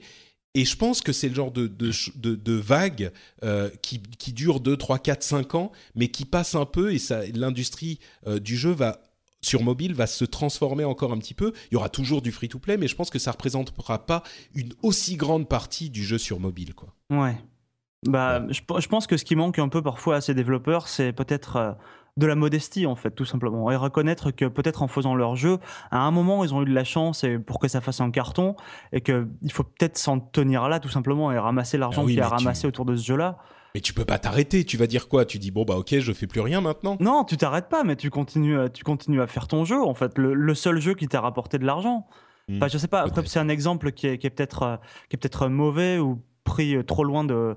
De, de l'exemple précédent, mais euh, c'est par exemple League of Legends, tu vois, les mecs de Riot, ils s'appellent Riot Games, mais ils ont un seul jeu depuis, euh, depuis 7 ou 8 ans, c'est un free-to-play, et je pense qu'ils sont pas prêts, euh, quoi qu'ils en disent, à faire, à faire un second jeu, à en présenter un second. Ah mais moi je suis convaincu qu'ils sont en train de développer un autre Ah bien jeu. sûr, mais ça, ça ils l'ont annoncé plusieurs fois. Je suis certain qu'ils vont, qu'ils vont en faire un. Mais en même temps, ça fait, ça fait huit ans qu'ils disent ça. Et puis Et, ça, ça euh, reste leur entrée d'argent principale, ça reste vraiment leur, leur, leur truc Bien sûr, principal. et- mais Bah, principal, euh, leur unique rentrée d'argent. Elle, d'argent, elle euh, elle est oui. monstrueuse, tu vois, en, temps- Ouais, sûr. en termes de, en termes de nombre de joueurs, ils sont juste, euh, ils sont juste au-dessus de tout. Mais Mm. je sais ouais, pas. mais je pense que je pense que pour un jeu hyper compétitif et hyper hardcore comme League of Legends, ça peut fonctionner, mais tu peux pas demander. Enfin, on l'a vu avec Farmville. Au bout d'un moment, tu vois, Ouais, les gens sûr. jouent quelques mois, un an, deux ans, mais au bout d'un moment. C'est pour ça que les mecs ont décliné en, en Cityville, en machinville, en C'est ça. Trucville. Et, et ça Ouais. marche pas aussi bien. Ouais. Et je pense que les, les, les autres euh, success stories du, du free-to-play vont avoir le même problème à un moment. Alors, en- entre-temps, ils seront remplis les poches comme c'est pas possible, donc c'est très bien pour eux, mais je pense, je pense pas que c'est une tendance qui va être euh, hyper durable sur le long terme de l'industrie. Moi, je crois que c'est un, pas un épiphénomène, parce que c'est un méga phénomène, mais je pense que c'est une tendance qui va euh, s'estomper au bout de quelques années. Ouais. quoi. Et puis c'est vrai que même, même les constructeurs, enfin Google, Apple, ils, ils ont un peu mis les là là-dessus parce que maintenant, par exemple sur Google, sur le Play Store, quand, quand il y a du freemium avec du contenu payant, c'est indiqué clairement euh, parce qu'ils ont ils ont vu qu'il y avait quand même de plus en plus d'abus et des trucs qui étaient soi-disant gratuits, alors qu'au fait pas du tout quoi. Et, euh, et du coup, euh, il y a, il y a peut-être aussi une prise de conscience de, de, de, de ces gens-là, de Google, Apple, pour essayer de, de relativiser, de ralentir un peu les choses en remettant un peu les choses à leur place quoi. Je crois que le gros problème de game design, qui en même temps fait leur fortune, parce qu'il y a différents types, on pourrait parler de ça pendant des heures, mais il y a différents types de free-to-play. Euh, il y a un free-to-play qui est en que- quelque sorte une démo, c'est-à-dire que tu, tu as le jeu gratuitement et tu peux, pa- tu peux payer pour débloquer le reste du jeu. Et ça, ça se voit quasiment plus aujourd'hui. Ça existait il y a quelques années encore, mais ça se voit quasiment plus. Et puis, il y a les, les free-to-play infinis, en fait, où tu payes pas pour débloquer le jeu, mais tu payes tu, tu peux payer jusqu'à la fin des temps, c'est-à-dire que tu payes pour de l'énergie, pour du, euh, pour de- jouer un petit peu plus, pour jouer à des, à des trucs, euh, enfin, pour, pour pouvoir continuer à jouer. Ouais. Et il y a énormément de jeux comme ça aujourd'hui, c'est ceux-là qui marchent le mieux. Et je pense que euh, c'est ce genre de truc où les gens, c'est nouveau finalement pour la plupart des gens, mais je pense que les gens vont finir par s'habituer à cette mécanique Mm. et s'en s'en lasser. Sans écœurer, je pense même, plus que Ouais. sans lasser quoi. Ouais, pense. c'est sûr. Mais le problème, c'est que, c'est, c'est que ces gens-là sont pas, sont pas prêts non plus à lâcher euh, 2 euros pour un jeu. Donc, euh, qu'est-ce qu'ils font Les gens, ils continuent à faire du free-to-play ou du freemium ou alors Eh ben, ils, je sais pas, tu ils, sais. ils vendent leur jeu de euros, ils le vendent pas. Enfin, je sais pas. je Moi, pense je- qu'il y aura toujours, je pense Oui. qu'il y aura toujours du free to play. C'est Oui, oui, évident. bien sûr. Puis il y aura toujours du jeu payant aussi, heureusement. hein. C'est ça. Non, mais je crois que les gens, et quand tu dis ces gens-là sont pas prêts à payer 2 euros pour leur jeu, je suis pas convaincu que sur le moyen terme, Ça soit pas le caricature cas. un peu, hein, mais euh, ouais, ouais. C'est- pas. pas pas tout le monde bien sûr, mais bah tiens, passons au sujet suivant justement parce que c'est c'est vaguement lié. Mhm. Je commence à, à être euh, à avoir mal à la gorge, décidément. Euh, c'est en fait l'histoire d'une d'une gamine de 12 ans. Excusez-moi, j'ai le nez un peu pris, pardon. Le Euh, podcast de tous les dangers. Ah non, mais c'est entre c'est Mortal Kombat les Attendez. je vais- On- Une gamine de 12 ans qui a expliqué qu'elle enfin qui a constaté en fait elle jouait à un Endless Runner sans doute euh, Temple Run euh, et elle, elle expliquait qu'elle jouait euh, souvent avec ses copines euh, sur genre elles sont ensemble euh, dans- en train de s'amuser et elle au lieu de jouer à euh, au Lego ou au Playmobil elles jouent à Temple Run ou à différents jeux mobiles euh, assises ensemble dans leur chambre tu vois donc c'est il y a, il y a un vrai truc qui est en Mhm. train de se passer avec les jeunes qui sont amenés peut-être à des jeux vidéo euh, alors qu'ils n'y seraient peut-être pas venus autrement s'ils n'avaient pas eu cet outil hyper simple. Et donc, il- il- je pense que ces jeunes-là euh, vont ensuite être intéressés au jeu et peut-être seront prêts à payer euh, 2, 3, 5, 10 euros pour ces jeux-là alors qu'ils n'auraient pas forcément été gamers autrement. Donc, moi, je pense qu'il y a peut-être un truc. Mais bon, c'est c'est un autre aspect de cette histoire qui nous intéresse, enfin qui m'intéresse, c'est le fait que elle s'est rendue compte que dans Temple Run, elle pouvait pas jouer un personnage féminin. Et ça l'a frustrée parce qu'elle se dit, ben moi j'aimerais bien jouer euh, un truc qui me ressemble. C'est un sujet un petit peu chaud en plus euh, depuis quelques mois. Euh, Ouais. Donc ça m'a et moi je c'est un c'est un sujet qui me tient à cœur donc je m'y suis intéressé et en fait c'est hyper intéressant ce qu'elle a fait. Euh, elle s'est dit bon bah je vais aller regarder un petit peu plus avant euh, ce qui se passe dans ces jeux-là. Elle a demandé à ses parents, elle a eu l'autorisation de télécharger les 50 jeux de cette catégorie de Endless Runner euh, de l'App Store et elle a fait une étude statistique. Et elle s'est rendue compte que euh, il y avait seulement euh, une, une très faible partie des, des, des jeux, des, des, des- des jeux qui donnaient la possibilité de jouer une fille ou un personnage féminin. Il disait que euh, il y avait euh, quatre- euh, 90% des, apps qui offraient un personnage masculin gratuitement et seulement 15% un personnage féminin gratuitement. Et bref, il y a toute une série d'études euh, euh, qui, de, de statistiques qui montrent qu'il y a beaucoup moins de personnages féminins, que les personnages féminins, si- quand tu peux en acheter, sont beaucoup plus chers euh, que les personnages masculins, genre euh, 7, 7 dollars euh, en moyenne, c'est hyper cher. Et le truc, vraiment le, le, le truc le plus fou de toute cette histoire, c'est que euh, 60% des personnages, pardon, 60% des joueurs de Temple Run sont des femmes. C'est, c'est invraisemblable, quoi. 60%, parce qu'on peut se dire, ouais, mais c'est parce que les joueurs, c'est des mecs. Bah non, 60% des joueurs de Temple Run, c'est des femmes. Bah oui. Donc, euh, c'est assez ridicule. Et là où je suis vraiment admiratif de cette, de cette gamine, de Maddie Mayer, c'est qu'elle a fait toute cette étude statistique et euh, elle est allée voir Say hello to a new era of mental health care. Cerebral is here to help you achieve your mental wellness goals with professional therapy and medication management support. 100% online. You'll experience the all new Cerebral Way, an innovative approach to mental wellness designed around you. You'll get a personalized treatment plan from a therapist, prescriber, or both in a safe and judgment free space. Your cerebral therapist or prescriber will outline a customized plan with clear milestones along the way so you can get to feeling your best. With Cerebral, you're not alone in your mental health journey. We're here to empower you to live a fulfilling life. So take that first step towards a brighter future and sign up today at cerebral.com slash podcast and use code ACAST to get 15% off your first month. Offer only valid on monthly plans. Other exclusions may apply. Offer ends July 31st, 2024. See site for details. Millions of people have lost weight with personalized plans from Noom, like Evan, who can't stand salads and still lost 50 pounds. Salads, generally, for most people, are the easy button, right? For me, that wasn't an option. I never really was a salad guy. That's just not who I am. But Noom worked for me. Get your personalized plan today at Noom.com. Real Noom user compensated to provide their story. In four weeks, the typical Noom user can expect to lose one to two pounds per week. Individual results may vary.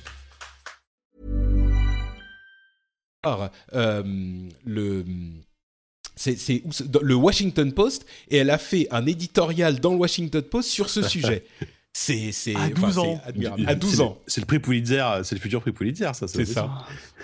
Mais donc, euh, donc voilà, moi j'ai trouvé le sujet euh, assez intéressant et, et, et je pense que la raison pour laquelle tout ça est, euh, est- est- a même pu avoir lieu, c'est que encore aujourd'hui, bah, les développeurs sont principalement des mecs. On vient effectivement d'une culture très masculine. Ah oui, Euh, les hein. joueurs, c'était beaucoup des mecs. Et maintenant, c'est en train de changer. L'industrie met du temps à s'adapter. Et surtout, ce qui était intéressant, c'est de voir qu'il y a des filles qui jouent. Euh, bon, c'est Temple Run, donc euh, nous, en tant que barbu, on regarde ça et on est un petit peu, on lève Ah, le sourcil, Temple tu vois. Run, moi. Ah oui, Ah, ah, mais quelle honte Sors j'y immédiatement joue, j'y joue dans le métro, ça m'arrive, hein, je, je l'avoue. D'accord. Non, moi j'ai joué avec ma petite cousine, effectivement. La seule personne tu que je connais euh, qui joue à Temple Run, c'est une femme. Bon, elle a 4 ans, mais c'est une petite femme. C'est vrai que non, mais ça, ça, ça fait quand même même que- maintenant bien longtemps qu'on sait que le ratio euh, joueur féminin masculin il est à peu près de 50-50 euh, au moins. Donc, si on compte les jeux pourris sur mobile. Non, mais si on compte, voilà, si on compte tout le jeu vidéo, Ski- ski- euh, que oui, ce soit le ça. jeu mobile, euh, tout, euh, voilà, on est à 50-50. Donc, effectivement, euh, c'est, ça, ça n'a pas de sens de, de, de, de faire, de faire des, des, d'avoir des personnages masculins en priorité. Après, il y a aussi, ouais, comme tu disais, bon, là, c'est souvent les développeurs sont des hommes. Il y a le côté un peu, euh, il y a une culture populaire, voilà, Temple Run, c'est Indiana Jones, euh, donc c'est un homme. Enfin, voilà, il y a, il y a plein de choses, mais c'est un problème de société, c'est un, un truc de société Ouais. qui, est, qui est de fond, vraiment. euh, Ouais. Tu vois, ça, Même ça quand tu regardes vidéo, les, les action movies au cinéma ou des trucs comme ça, bah c'est très souvent des mecs, quoi. T'as pas encore vu un Die Hard dans, dans l'héroïne et t'es t'es une femme, tu vois. Ça... Non, ça s'appelle Tomb. Raider en fait. Ouais, c'est ça. Mais euh, culturellement, ça met, ça met du temps, effectivement. Ouais, c'est sûr, c'est sûr. Et, et bon, on va pas refaire tout le débat du Gamergate, tout ça, on en a Oui, beaucoup. Enfin, moi j'avais fait, j'en j'en ai beaucoup parlé. je- C'est un- sujet euh, important pour moi effectivement, mais c'est vrai que quand vous dites que c'est une question de société, euh, on se rend compte. J'ai regardé euh, euh, Daredevil, euh, la série Ouais, Netflix je là ce week-end, moi. qui est pas mal du tout. Ouais. Et et, et ma femme me disait, on s'est enchaîné les, les 13 épisodes, vraiment très très bonne série, moi j'ai beaucoup apprécié, euh, très différente de ce que j'attendais, un truc de super-héros super euh, différent quoi. Plus réussi que le film, a priori. Ah oui, non mais ça c'était pas dur en même temps. Mais, euh, mais ma femme m'a- fait remarquer à la fin de, de la série, et je m'en je m'en rendais compte aussi, que euh, il ne passe pas le Bech- Bechdel test. C'est quoi le C'est pas le Bechdel, hein, c'est le test Bechdel. Ouais, Euh, vous connaissez ce test ouais, non? ouais, bien sûr. ouais je où, euh, connais, ouais. Où où, euh, euh, on peut voir deux personnages féminins parler d'autre chose que euh, Que d'hommes, c'est ça? C'est ouais. ça. En fait, ce qui, le test, c'est euh, tiré d'un du- d'un petit comique euh, créé par une euh, une euh, bah, une artiste, euh, une dessinatrice euh, lesbienne dans les années 90, où elle disait effectivement, bah regarde euh, tel film, tel- enfin, merci mon ange. Euh, elle m'a amené de l'eau parce que je, je commençais à avoir mal à la gorge. Oh, c'est euh, mignon. Mhm. Voilà, ça va mieux. Euh, et, et donc, c'est le test. Bon, bref, je résume. Euh, il faut qu'on ait deux personnages féminins qui ont un nom et qui se parlent entre elles euh, d'autre chose que d'un mec. Ouais. Et, et on se dit, oui, bon, c'est mignon, haha, vas-y, tu me fais marrer avec ton histoire, mais bon, euh, euh, oui, bien sûr, il y en a plein. En fait, c'est invraisemblable le nombre pas tant que ça, de, hein. de films qui ne passent pas ce test pourtant hyper simple, quoi. Et là, c'est une série euh, qui dure 13 épisodes, donc on a, je sais pas, une dizaine d'heures. À aucun moment, il y a deux personnes qui se, deux femmes qui se parlent d'autre chose que d'un mec. Enfin, c'est Ouais, incroyable. Ouais. Bref. Ouais, pardon, Non, non, c'est- non, non, c'est bon, c'est bon. D'accord. Donc, Je euh, suis d'accord avec toi, c'est c'est assez fou, quoi. Ouais. Donc voilà, c'est vraiment un problème de société, mais j'ai trouvé Ouais. cette euh, petite euh, cette petite gamine qui faisait cette étude. Mais c'est ça qui est vraiment génial, ouais, c'est que ce, les, les, les mecs, des fois, font des études avec des cabinets payés des milliers de- des milliers d'euros, et elle, elle a 12 ans, elle débarque avec son petit Elle truc. a et 12 ans, elle- une elle te tablette. montre, euh, une tablette, et elle te montre un truc assez fou, quoi. Ouais, ouais. C'était marrant. Et c'est Ouais. c'est vraiment le truc, ça l'a motivée parce qu'elle était elle-même frustrée, quoi. Elle Ouais. se disait, enfin, Oui, ça, en plus, Ouais. ça, je veux dire, ça, enfin, ça part même pas à la base d'une, euh, d'un, d'un combat féministe, etc. Je suis sûr, la, la gamine, elle avait envie de jouer avec une fille, c'est normal. Ah oui, euh, voilà. ça. ouais. Donc, euh, c'était, c'est plutôt, plutôt bien vu, quoi. Bon, continuons à parler de mobile. Décidément, c'est la fête du mobile aujourd'hui. Oh. Euh, c'est pas si on va barbu que ça, parler- cette émission, finalement. mais ouais, ouais, non, mais je, il va pas, ça va venir, ça va venir. Vous Ouais. inquiétez pas. Du duvet à peine. Euh, pas mal, pas mal. Euh, donc, Mobius Final Fantasy. Est-ce que vous savez ce que c'est? Non. Enfin, Bah, juste écoutez, ça va. le- clique sur le lien pour, euh, dans le document, quoi.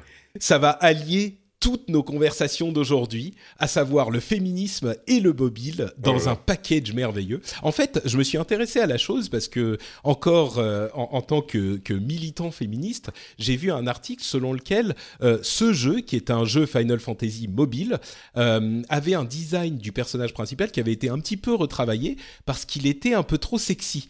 En fait, il y avait une présentation euh, faite par Square Enix au cours de laquelle euh, ils avaient expliqué que les premiers designs euh, du personnage principal, qui s'appelle, je sais plus comment, Wal ou Val ou Wal, Tan, Ouais, je sais Val, plus. ouais. Wal, ouais, c'est ça. Avait été retravaillé. En fait, il avait une sorte d'armure où sa- ses côtés étaient vachement exposés dans les premiers designs de- du truc. Et c'est vrai que ça faisait, bah, je sais pas, c'était genre euh, euh, costume, enfin costume de bain, euh, maillot de bain quoi. Ouais, c'est un peu, un moche, c'est un petit peu bizarre, quoi. Et Ouais. c'est- vrai, tu avais une sorte de plastron sur le devant avec des petites fi- des petits euh, fils en, en, en cuir qui tenaient Ouais. le truc. Et c'est vrai que bon, c'était un peu sexy, quoi. Puis ça protège Et- rien, surtout comment te battre dans, dans ces conditions. Bah, exactement. Et du coup, ils ont eu, euh, ils expliquaient qu'ils ont eu du feedback et qu'ils se sont dit, oui, bon, on a refait un petit peu le, le, le design. euh, et effectivement, la nouvelle, le, nouvel, le nouveau design de cette armure est euh, beaucoup plus, beaucoup moins. euh, euh, Plus traditionnel, on va dire. voilà, plus traditionnel. Merci, Sylvain. il y a des plaques de métal, le mec, est- on peu peut partout. voir qu'il a une armure et pas qu'il est à, à moitié nu. Mais c'est marrant ça. que ça, ça choque les gens en fait de voir, euh, de voir un garçon, on va dire, qui est à moitié nu avec vaguement des, des petits bouts de latex un peu posés partout, alors que ça gêne pas que depuis 20 ans on puisse avoir des, des guerrières qui ont des bikinis de guerre en maille euh, dans n'importe quel jeu. Ça, c'est non, ça, ça pose aucun problème. Eh ben, c'est, ça me fait plaisir que tu dis ça parce que c'était exactement euh, là que je voulais Ouais, en venir. Euh, c'était, c'était intéressant. Et, et le pire, le pire vraiment, c'est que moi qui suis, euh, qui, qui accorde une importance quand même à ce sujet, euh, moi-même, euh, qui sais intellectuellement que euh, les guerrières en bikini c'est ridicule, eh ben là, quand je le vois pour un mec, ça me met, allez, euh, pas beaucoup, mais 5% mal à l'aise. Tu sais, c'est vraiment genre, Ouais. euh, oula, mais c'est bizarre là ce qu'il porte ce mec.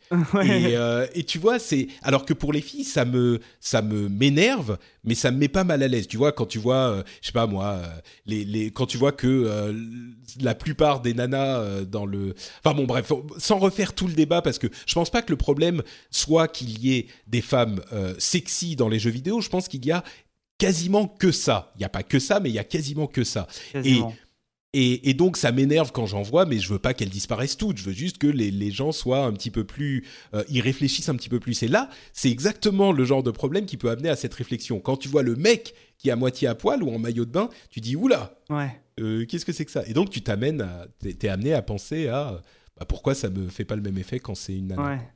Bah, C'est-à-dire que là, il avait, il avait un truc tellement échancré, on voit, on voit limite ses fesses, tu vois, c'est c'est ouvert sur les hanches et tout.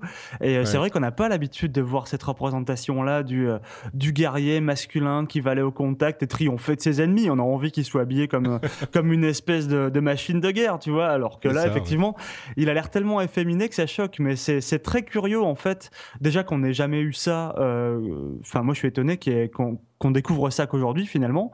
Et euh, moi, je sais pas, ça, ça me choque pas non plus euh, tant que ça, parce que justement, on a été tellement habitué à voir des personnages, j'ai envie de dire, euh, à moitié nus à l'écran, que bah, même Mhm. quand c'est un mec, bah, je me dis juste, bah, c'est- effectivement, c'est ridicule, mais euh, je sais pas. Ouais. Ça- quelque part, ça, on a été, on a été habitué à ça, un peu malheureusement, tu vois, ou Mhm. pas, je sais pas, mais Ouais. moi, ça me choque Mais pas tant que ça, en fait. Après, chez, chez, chez les Japonais, il y, a- y, y, y quand même plus une culture euh, d'un design un peu plus androgyne euh, dans, les, dans dans- dans- RPG, etc. Chez les Japonais, c'est quand même beaucoup plus courant que chez les euh, Occidentaux, où là, c'est toujours des mecs avec des grosses mâchoires et, euh, et des Gatling euh, de malades sur l'épaule. quoi. C'est sûr, mais là, c'est chez les Japonais que ça a choqué. Oui, euh, c'est ça qui est bien plus. euh, Donc c'est ouais, ouais, ouais, c'est effectivement encore euh, un petit peu étrange. Mais bon, donc bref, euh, tout ça pour dire que ça m'a ça m'a amené à m'intéresser à ce jeu-là. Euh, mais ça représente une minute de la vidéo qui dure une heure et du coup j'en ai regardé une bonne partie de cette vidéo et ça m'a amené à m'intéresser à ce Mobius Final Fantasy qui s'appelle Mevius Final Fantasy en japonais, euh, qui a l'air en fait pas mal du tout. Et du coup, je m'en suis, j'en suis venu à me dire que c'était peut-être un jeu mobile qui, qui allait m'intéresser. Euh, mais vraiment, euh, pour de vrai, sérieusement, euh, c'est un RPG qui, est, qui inclut un système de job, un système de, de, bah, de job, comme certains s'en souviendront en fait. avec... bah, c'est Plus que des classes, Ouais, c'est-à-dire que moins des classes. Chaque personnage peut changer de classe en fait et monter les classes. euh, chacun peut monter la classe qu'il veut et tu peux passer d'une classe à l'autre comme tu veux. On a vu ce système bah, dans un vieux Final Fantasy, c'était le 3 si je ne m'abuse ou le 6 en Europe. Ouais. Euh, et il était dans Bravely Default, qui a été, qui a fait un carton il y a quelques années sur 3DS. C'était vraiment le même style de système, donc il y aura ce système-là. Euh, c'est ce qu'ils appellent un command RPG. C'est-à-dire que euh, on passe des commandes euh, pour euh, faire les. les... C'est, beaucoup plus simple en fait que les RPG traditionnels. On attaque avec juste en tapant sur l'écran et puis on accumule des points et puis on choisit ensuite quelle habilité on va utiliser avec ces points-là qu'on a acquis. Et il y a deux trucs qui m'ont vraiment marqué, c'est que d'une part, il est hyper bien pensé parce qu'on le tient en mode portrait et pas en mode horizontal, ce qui est hyper malin. C'est, c'est, enfin, il y a quelques jeux qui font ça, mais c'est relativement rare. Mais pour un jeu un petit peu sérieux, on avait toujours un petit peu cette impression qu'il fallait le, portre en- le prendre en mode paysage parce que bah, c'est comme une télé, et les jeux sérieux c'est sur la télé et donc Ouais. il faut ce type de. Ben non, là Ouais. ils l'ont mis en mode portrait et c'est hyper malin parce que c'est comme ça que tu tiens ton téléphone tout le temps. Avec le, le One Touch euh, pour donner tes commandes, c'est hyper facile à, à utiliser. Et en plus, il est super beau, quoi. Il est Ouais. magnifique, Je suis vraiment. en train très, de le très regarder là, c'est vraiment très beau. Donc on voit le perso, le perso de dos et on gère en fait les, les combats. euh, les- C'est pour ça que c'est vraiment bien de l'avoir en, en mode En portrait. quoi. portrait, ouais. Hmm. Ouais. Mais c'est un peu l'aboutissement de, de, de, de ce que fait Square, parce qu'en fait, ça fait un moment que Square Enix, tout- tous leurs RPG qui sont sortis, même les rééditions, donc les, les Dragon Quest, euh, là récemment euh, Final Fantasy Record Keeper, c'est que des jeux qui se jouent en portrait. Et au début, c'est assez déroutant parce que voilà, tu t'attends à, bah, à jouer euh, en mode paysage euh, à, l'ancienne, et finalement, ça marche plutôt bien cette, euh, cette maniabilité avec le pouce qui te permet de diriger ton perso en même temps de, de taper. Et du coup, là, t'as l'impression que c'est un peu l'abou- l'aboutissement de cette, politique euh, de jouer en portrait de, Square. Quoi. Mm, ouais, c'est vrai. Et donc, euh, bon, donc moi je l'attends, je me dis, ce genre de jeu, peut-être que je serai prêt. Bon, faut voir, hein, là on a vu quelques images, ça se trouve, ça sera. Mécaniquement, ça marchera pas, ça sera super chiant, etc. Mais c'est le genre de jeu pour lequel je me dis, je serais prêt à payer, euh, je sais pas, 10, 12 euros s'il est bien, même plus si c'est un vrai bon jeu euh, sur la durée. euh, Bien, ce, pourquoi ce- ce sera un jeu payant a priori, ils ont pas. Alors- pas Alors ça, j'ai pas, j'ai pas l'info. Ouais. Et je me demande, je me demande. euh, J'espère que ça sera un jeu payant et pas un jeu, euh, Ouais, et pas un jeu free to play. Justement parce que le problème avec les jeux free to play, c'est que tu, tu peux pas. Tu peux pas payer et dire c'est bon, je l'ai quoi. C'est toujours des systèmes d'énergie où il faut payer Ouais. indéfiniment. Tu, tu- tu sais euh, que tu vas être limité à un moment donné dans, dans ta partie, que tu vas devoir attendre 5 heures pour continuer à jouer. Enfin, Ou ouais, c'est ça. Ou que quoi. si tu dois, euh, enfin bon, tu, tu mécaniquement en fait, tu peux pas juste payer et te dire c'est bon, j'ai fini de payer. c'est ça. Ça, c'est des- C'est ça qui est. C'est un plaisir de, de machine à sous en fait. Tu joues, Ouais, mais il faut, ouais. il faut que tu payes, il faut que tu payes pour jouer indéfiniment quoi. Mm, ouais. Bon, donc voilà pour Mobius Final Fantasy, qui du coup est maintenant euh, bah, sur notre radar. On, on continuera à avoir des infos là-dessus, Euh, mais il n'était pas du tout sur mon radar avant, donc je voulais vous en parler. Euh, alors là, un truc qui fait plaisir encore une fois aux barbus, c'est l'annonce encore chez Square Enix de la suite de Deus Ex. Là, là, je me retourne un petit peu vers vous. J'imagine que c'est vraiment votre cam? Euh, oui, oui, carrément. Enfin, là, Ouais, je- ouais. moi, c'est vrai que je suis, je suis super curieux. euh. Enfin, vas-y, euh, continue. Mais moi, moi, par contre, je suis un tout petit peu mitigé sur le trailer, mais, euh, mais voilà. Bah vas-y, explique de quoi il Bah, s'agit. alors, en fait, Qu'est-ce que c'est Deus Ex Qu'est-ce Donc, que bah, c'est que Deus ce Ex, c'est euh, c'est une licence de jeu qui est née dans- au début des années 2000, même en 2000, je crois, euh, créée par no- notamment Ian Storm et Warren Spector, qui est un monsieur qui avait fait déjà de très bons jeux à l'époque dans les années 90. C'est un FPS en fait, euh, enfin c'est un jeu à la première personne qui mélange euh, bah, plein de choses, euh, infiltration, euh, ça, c'est du cyberpunk, avec euh, aussi de l'action. Et l'avantage c'est qu'on pouvait euh, à l'époque euh, faire des missions de plein de manières différentes, donc euh, en mode voilà en mode action, en mode infiltration. Il y avait toujours plein plein de passages différents. C'était assez fantastique. Il y avait eu un deuxième épisode qui était très moyen, qui était vraiment même raté, on peut le dire, sur plein d'aspects. Et il y a quelques années, donc Eidos Montréal a repris la licence et a fait donc Deus Ex Human Revolution, qui était, qui faisait vraiment le job, que là, qui était pas incroyable, mais qui était, euh, qui revenait vraiment à l'essence du premier Deus qu'on a aimé. Euh, et donc voilà, et donc là ils reviennent avec ce euh, quatrième épisode du coup. Pareil, la même, équipe, hein, dirigée par Eidos Montréal, c'est vraiment les mêmes. Donc avec, ils reviennent aussi avec un nouveau moteur qui est développé en interne, qui a l'air plutôt beau sur les deux trois screenshots qu'on a pu apercevoir, mais bon c'est des screenshots donc ça veut rien dire. Euh, là, euh, là en fait juste ce qui m'a gêné dans ce trailer. Après, ça reste un trailer qui est fait pour appâter les gens et, euh, et voilà, c'est que on a l'impression que c'est un beat'em all en fait. On n'a pas l'impression du tout que ça peut être un FPS où il y a de l'infiltration. Euh, il y a vraiment un côté, voilà, Jensen, donc le héros qui est de retour dans, cet épisode-là, se bat, se bat vraiment comme un dieu. Il enchaîne des sortes de kills. Et je sais plus qui disait, bah, quand on a enregistré le podcast, que ça fait penser à une sorte de Assassin's Creed Cyberpunk cyberpunk quoi. Et euh, Un peu. C'est ouais. un petit peu ça. voilà. Donc voilà. Donc moi, moi, moi, ce trailer, bah, il, il est très beau, il est très bien fait. euh, il- techniquement, il est vraiment impressionnant. Euh, juste que j'espère qu'il qu'il qu'il va pas tout à fait être ce que sera le jeu final, mais je- j'ai confiance. Moi, j'ai quand même confiance parce que je- c'est c'est c'est la même équipe qui a fait Human Revolution, Ouais. qui était vraiment extrêmement bien équilibré sur ce point quoi.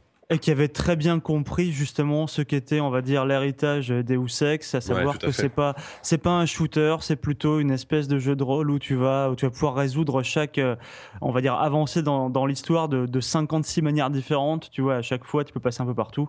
Donc, je, je pense que là, ils se sont pas ratés. C'est juste qu'ils ont voulu faire un trailer spectaculaire. Oui, voilà. Et euh, effectivement, le trailer est spectaculaire, mais il a l'air un peu, euh, il, il a pas l'air en fait de ressembler à ce qu'est censé être le jeu, quoi. Ouais, c'est vrai que. Enfin, on peut, on peut en être un petit peu inquiet. En même temps, c'est vrai qu'ils ont besoin de faire un gros splash et donc de montrer à un grand public. euh, Pour l'annonce, c'est toujours ce que tu fais. Euh, D'ailleurs, entre parenthèses, Blizzard, quand ils annoncent leur jeu, euh, c'est toujours avec un, un trailer. hein.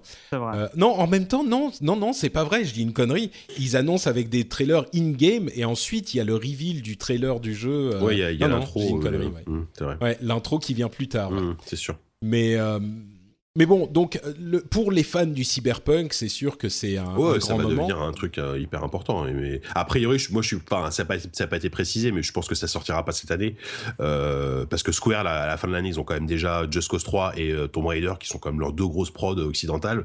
Ils ça m'éton- ça m'étonnerait qu'ils rajoutent en plus un Deus Ex à la Mm. fin de l'année. Donc, je vois bien le jeu au printemps 2016, éventuellement, pas avant. Oui, c'est possible. Ouais, ouais, ouais. Et à vrai dire, euh, c'est, c'est ce qui, moi, ce qui m'a un petit peu inquiété, c'était l'aspect. euh, bah, je crois que vous en parliez dans, dans ZQSD. euh, le le russe bien méchant, euh, Ouais. le, le Ouais. méchant. Ça- ok. Ça faisait longtemps qu'on n'avait pas eu un méchant russe avec un accent cliché et tout. Ça, ça fait presque plaisir de retrouver un russe, tu vois. Ouais, Mais c'est ça, mais pour. euh, Mais là, là, là on est dans C'est le cliché, comme retrouver une vieille paire de pantoufles, tu vois, t'es bien tout de suite, t'as un russe qui a un accent, en plus il est méchant, génial. Ouais. Par Ouais, contre, ce qui- ouais. ce qui, m'ennuie, c'est que ça sous-entend qu'il y aura à nouveau des boss dans le jeu. Et, et- et clairement, dans les, les boss dans Human Revolution, c'était le gros défaut du jeu. Il y avait des, des Mm. boss qui étaient très mal fichus. Et si, si, si par exemple, t'étais pas. tous euh, très mal fichu. voilà, ils étaient tous très mal fichus. Il n'y en avait pas beaucoup, mais ils étaient tous ratés. et- et même Eidos l'a reconnu, enfin même, même les équipes de développement ont dit ouais les boss euh, bon effectivement pas terrible donc c'est pour ça que ça m'étonne ça m'étonne quand même qu'il y ait des boss dans celui-là après euh, bah, peut-être on qu'ils vont verra. faire des boss, mais bien. Oui, mais bien, voilà. Et, mais, Ouais. mais bon, je, je trouve, je trouve que le côté boss, ça colle pas avec un Deus Ex parce que c'est censé, t'es- Mm. c'est un, c'est un jeu que tu es censé pouvoir finir aussi sans tuer personne, quoi. Donc, euh, Ouais. je sais pas, faut voir. Je suis curieux de voir ça. Ouais, bon. Euh, Il y a un autre teaser chez Square Enix, on sait pas trop ce que c'est, mais euh, bon voilà, il y a, il y a un site teaser. Euh, on, on sait pas, je sais pas si vous avez une idée. non Euh, non, je, je t'avoue, j'ai même pas revu. Putain, je, je sais D'accord, pas. bon, en fait, un je pensais petit que tu truc, parlais euh. de Deus Ex, mais en fait, c'est pas ça. Ah non, non, c'est autre chose. Euh, ok, ok. euh, bon, bon, Euh, on sait pas. Il y a un autre teaser, il y a un autre truc qui arrive. D'accord. Euh, on- Call of Duty, le prochain sera très certainement Black Ops 3. Euh, Ah, un même Black sûr, hein, Ops ça a 3 été, il y y, a eu un teaser, ouais. Ouais. Oui, Euh, mais bon, ils disent pas explicitement Black Ops 3, ils disent le 3 avec. euh, Ouais, oui. Après, Ouais. oui, mais ça peut être que ça, parce que Modern Warfare 3, c'est déjà fait, donc euh, La surprise ne serait pas exactement totale. c'est clair, c'est clair. C'est ça. Bon. ouais, non, euh, mais bah, moi, moi, franchement, tu vois, je vais, je vais avouer un truc. hein. J'ai une sorte de tendresse pour, le, pour, les, pour les Call of Duty. Euh, J'aime bien. Alors, je les, je les ai pas tous faits, mais en général, je, je m'en fais un sur deux. Euh, je, par, exemple, par, exemple, par exemple, là, je suis en train de faire Advanced Warfare que je trouve étonnamment bon. Je trouve ça assez cool. Le, je trouve que l'univers futuriste marche plutôt bien, colle bien à Call of Duty. Et le Black Ops 1 était cool. Le 2 était pas terrible, mais donc pourquoi pas Ça peut, être- ça peut être rigolo. Quoi. Ouais, moi j'ai adoré euh, Modern Warfare 1 et 2. Oui, Ils étaient ah oui, vraiment à- incroyables. Bien sûr. Mais bon, c'était à l'époque. Ouais. euh, et, et Advanced Warfare, j'ai été. Le problème, c'est que je l'ai fait pour la pour l'histoire solo en fait. Ouais. Advanced Warfare, je la trouve euh, mal foutue. Je suis en train de le faire le solo là, donc je, je trouve ça, je trouve ça pas mal, mais ça faisait longtemps que je m'étais pas fait Ouais. un Call of. Enfin, moi, je, le dernier que j'avais fait, ça devait être le bah, Black Ops 2, je crois, et, euh, et Ghost était affreux, paraît-il, mais euh, Ouais. mais euh, mais après, c'est c'est c'est c'est toujours la même soupe. En gros, ça va comme tu disais, Sylvain, c'est un peu comme on trouvait des vieilles pantoufles, quoi. Tu sais exactement à quoi t'attendre. euh, Ouais. C'est toujours la même prise en main, toujours le même truc, le même dit. Voilà, c'est c'est carré, euh, mais ça, y a rien qui dépasse, quoi. Après, voilà. Ouais, mais je sais pas pour le pour le solo en fait. euh, moi, j'avais trouvé la, la construction narrative ou même pas narrative, mais mais les, les impressions, les chocs que t'avais dans euh, les ceux qui étaient gérés par l'équipe euh, canal historique de euh, Infinity Ward avant que euh, Ouais. Vince et, et Zampella et, et Et machin Jason se- euh, West, euh, je sais plus quoi. Voilà. Jason West. West et Zampella euh, se, se soient bon partis euh, remerciés. Euh, on, on avait des moments, tu vois, moi, il y avait des moments dans, dans, dans Call of Duty, à la limite, j'avais la mâchoire qui se décrochait et je lâchais ma manette, tu vois. Mm. Et Ouais. euh, c'était tellement bien foutu. Et Mhm. là, j'ai plus ces moments-là, j'ai de, de la surenchère artificielle, quoi Ouais, avec euh, de ah mais regarde là il y a des gens qui ont des exosquelettes qui sont hyper plus forts que les trucs d'avant mais Ouais. Ouais, ouais, Bon. c'est. Oui, c'est toujours la même soupe. Enfin, tu, tu sais. Bah, le problème, c'est il- qu'à un moment donné, à, à force d'aller dans la surenchère, bon, bah, t'es plus impressionné, quoi. Enfin, c'est ça, ça. Ils misaient surtout sur euh, plus, enfin sur les vieux Call of Duty, j'ai envie de dire, sur un côté mise en scène très cinématographique, euh, qui a peut-être moins aujourd'hui. Euh, c'est plus tant de la mise en scène qu'effectivement de la surenchère, comme Mm. tu dis. c'est ça ouais. ouais, c'est exactement ça. Bon, euh, Lego se lance dans l'arène des Amiibo, des Skylanders et des Disney Infinity avec Lego Dimensions. Il serait temps, j'ai envie de dire. Ouais, limite, ouais. Ouais. Ils arrivent un peu tard. Ce qui, est, ce qui est vraiment intéressant dans, ce, dans les Lego Dimensions, euh, c'est que, bon, d'une part, c'est les Lego qui, euh, qui ont même comme principe de construire des trucs, et là, en fait, ils vont euh, amener ensemble différentes licences, parce que tous les jeux vidéo Lego, DC Comics, Lord of the Rings, etc., genre Lego Batman, Lego... Il y en a énormément. Indiana Jones, les Voilà. Star Wars, tout.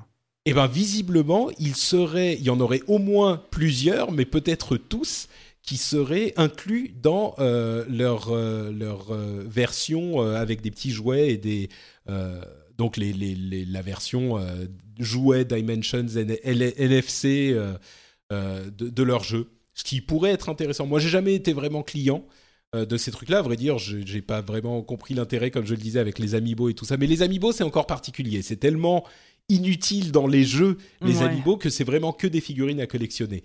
Euh, Skylanders et, euh, et Infinity, à la limite, ça a un effet dans les jeux, les figurines. Donc euh, là, ça a l'air d'être plus proche de ça, où tu utilises tes figurines pour entrer dans le jeu et ça mélange les différentes licences. Donc voilà, Ouais. pourquoi pas. Ouais, non, ça a l'air, euh, ça, ça a pas l'air révolutionnaire, mais ça, ça a toujours l'air intéressant. Et puis euh, Lego, c'est quand même des gens qui savent, euh, ils savent très bien ce qu'ils font. Et euh, ils font, ils ont fait, on peut, on peut en penser ce qu'on veut, mais c'est quand même d'excellents jeux qu'ils font. C'est toujours le même, mais euh, c'est toujours le même bon jeu en fait. Hum, c'est vrai. Ouais, c'est vrai. c'est spectaculaire. Enfin, toujours assez étonnant en tout cas. Euh, revenons vers Nintendo un petit peu et vers Yokai Watch. Je suis sûr que vous avez jamais entendu parler de Yokai Watch. Eh ben non, justement. Bon, parce que vous, vous êtes des barbus PC, vous êtes des Master Race. C'est Mais, exactement euh, ça, ouais. J'in- J'insère euh, euh, un petit peu de, de, de paysannerie, euh, d'agriculture dans votre, euh, dans votre vie en parlant de jeux console. Et donc là, Yokai Watch, en fait, c'est euh, un- une énorme licence, un énorme succès au Japon, qui est une sorte de Pokémon. Euh, et c'est un jeu où on a en fait une montre fantôme qui nous permet de euh, capturer et d'utiliser des différents fantômes de la tradition euh, japonaise pour bah, se battre comme dans Pokémon en fait. Et c'est un énorme succès au Japon. La raison pour laquelle j'en parle, c'est que généralement, ce genre d'énorme succès finit par arriver à l'Ouest. Et en l'occurrence, c'est Nintendo qui va s'occuper de d'amener Yokai Watch, qui est un jeu de Level 5. Euh, Level 5, on les connaît parce qu'ils ont fait Professeur, Professeur Layton, Layton. Inazuma. Voilà, exactement. C'est des, des- un gros développeur euh, japonais aujourd'hui. Euh, et donc, Nintendo va amener Yokai Watch euh, à- à- en Occident. On ne sait pas quand exactement, mais c'est Nintendo qui va s'en occuper. Et en plus, il y aura une suite de Yokai Watch, donc Yokai Watch 3, qui sera aux États-Unis. Donc là aussi euh, occidentalisé. Et on a du Yokai Watch absolument partout. Il y a plein de jeux, il y a genre, euh, je sais pas, 5-6 jeux Yokai Watch qui sont en train d'arriver au Japon. C'est un succès monstrueux et il va arriver dans les années qui viennent, euh, bah, sans doute l'année prochaine au plus tard, il va arriver à l'ouest. Je me demande s'ils vont pas réussir à amener Yokai Watch 2 euh, déjà cette année, pour la fin de l'année. Donc, On verra ça. Je sais pas. Bon, moi, j'ai jamais été client de Pokémon non plus. J'ai passé cette étape euh, quand j'étais trop vieux déjà quand c'est sorti. Bah, c'est impressionnant de voir justement la, la longévité d'un Pokémon, quoi. C'est-à-dire que c'est sorti au début de euh, fin 90 à peu près, je crois, Pokémon. Et aujourd'hui, c'est toujours joué, même même par des gens qui ont notre âge en plus. Enfin, et euh, après, Yokai Watch, ça a l'air d'être plus destiné évidemment aux, aux- aux gamins, mais justement, est-ce que ce sera pas le Bah, futur comme Pokémon, à et- l'origine, c'est ça. Ouais. Comment? Comme Pokémon à l'origine. Ouais, c'est ça, ouais. Pokémon, Ça se trouve, dans, dans 15 ans, il y aura des, des, des gars de 25 ans qui joueront toujours à, à Yokai Watch, quoi. Bah, je pense, ouais. Peut-être. Parce que Enfin, là, il y a la déferlante qui va arriver. C'est ça, ouais. Euh, Professeur Layton et Fantasy Life vont avoir de nouveaux épisodes, et là, ça sera en smartphone. Et Euh, Comme ça, c'est fait. Ouais. Les, Non, mais les- non, level non, n'empêche, 5. un- Non, mais, non, mais un Layton sur smartphone, je il y, en Ah, avait eu un mais génial. qui était nul, mais un Layton sur smartphone, c'est carrément euh, ce qu'il faut, quoi. Enfin, c'est une super idée, quoi. Hmm, C'est Ouais. sûr que ça marche bien, ouais. Ah bah ouais. Euh, Monster Hunter. euh, Est-ce que vous jouez à Monster Hunter, vous? Ou à des J'ai joué un peu, ouais. Ouais, Mhm. moi, moi j'ai essayé vaguement à l'époque de la PSP et tout, j'avais j'ai eu très beaucoup de mal. Là, je l'ai sur, le- sur la nouvelle 3DS et j'ai très envie de m'y mettre, mais il faut que je trouve le temps. Ce qui est pas évident. Ouais. Moi, Ouais, j'ai ça- essayé ça, mon. Ça prend un temps Pardon. monstrueux, ouais. J'ai essayé euh, la démo de Monster Hunter 4 Ultimate, qui est censée être la version simple, genre euh, dans laquelle on peut rentrer sans trop se prendre la tête. J'ai pas Ah, réussi à ouais. comprendre non plus. ouais. Ah non.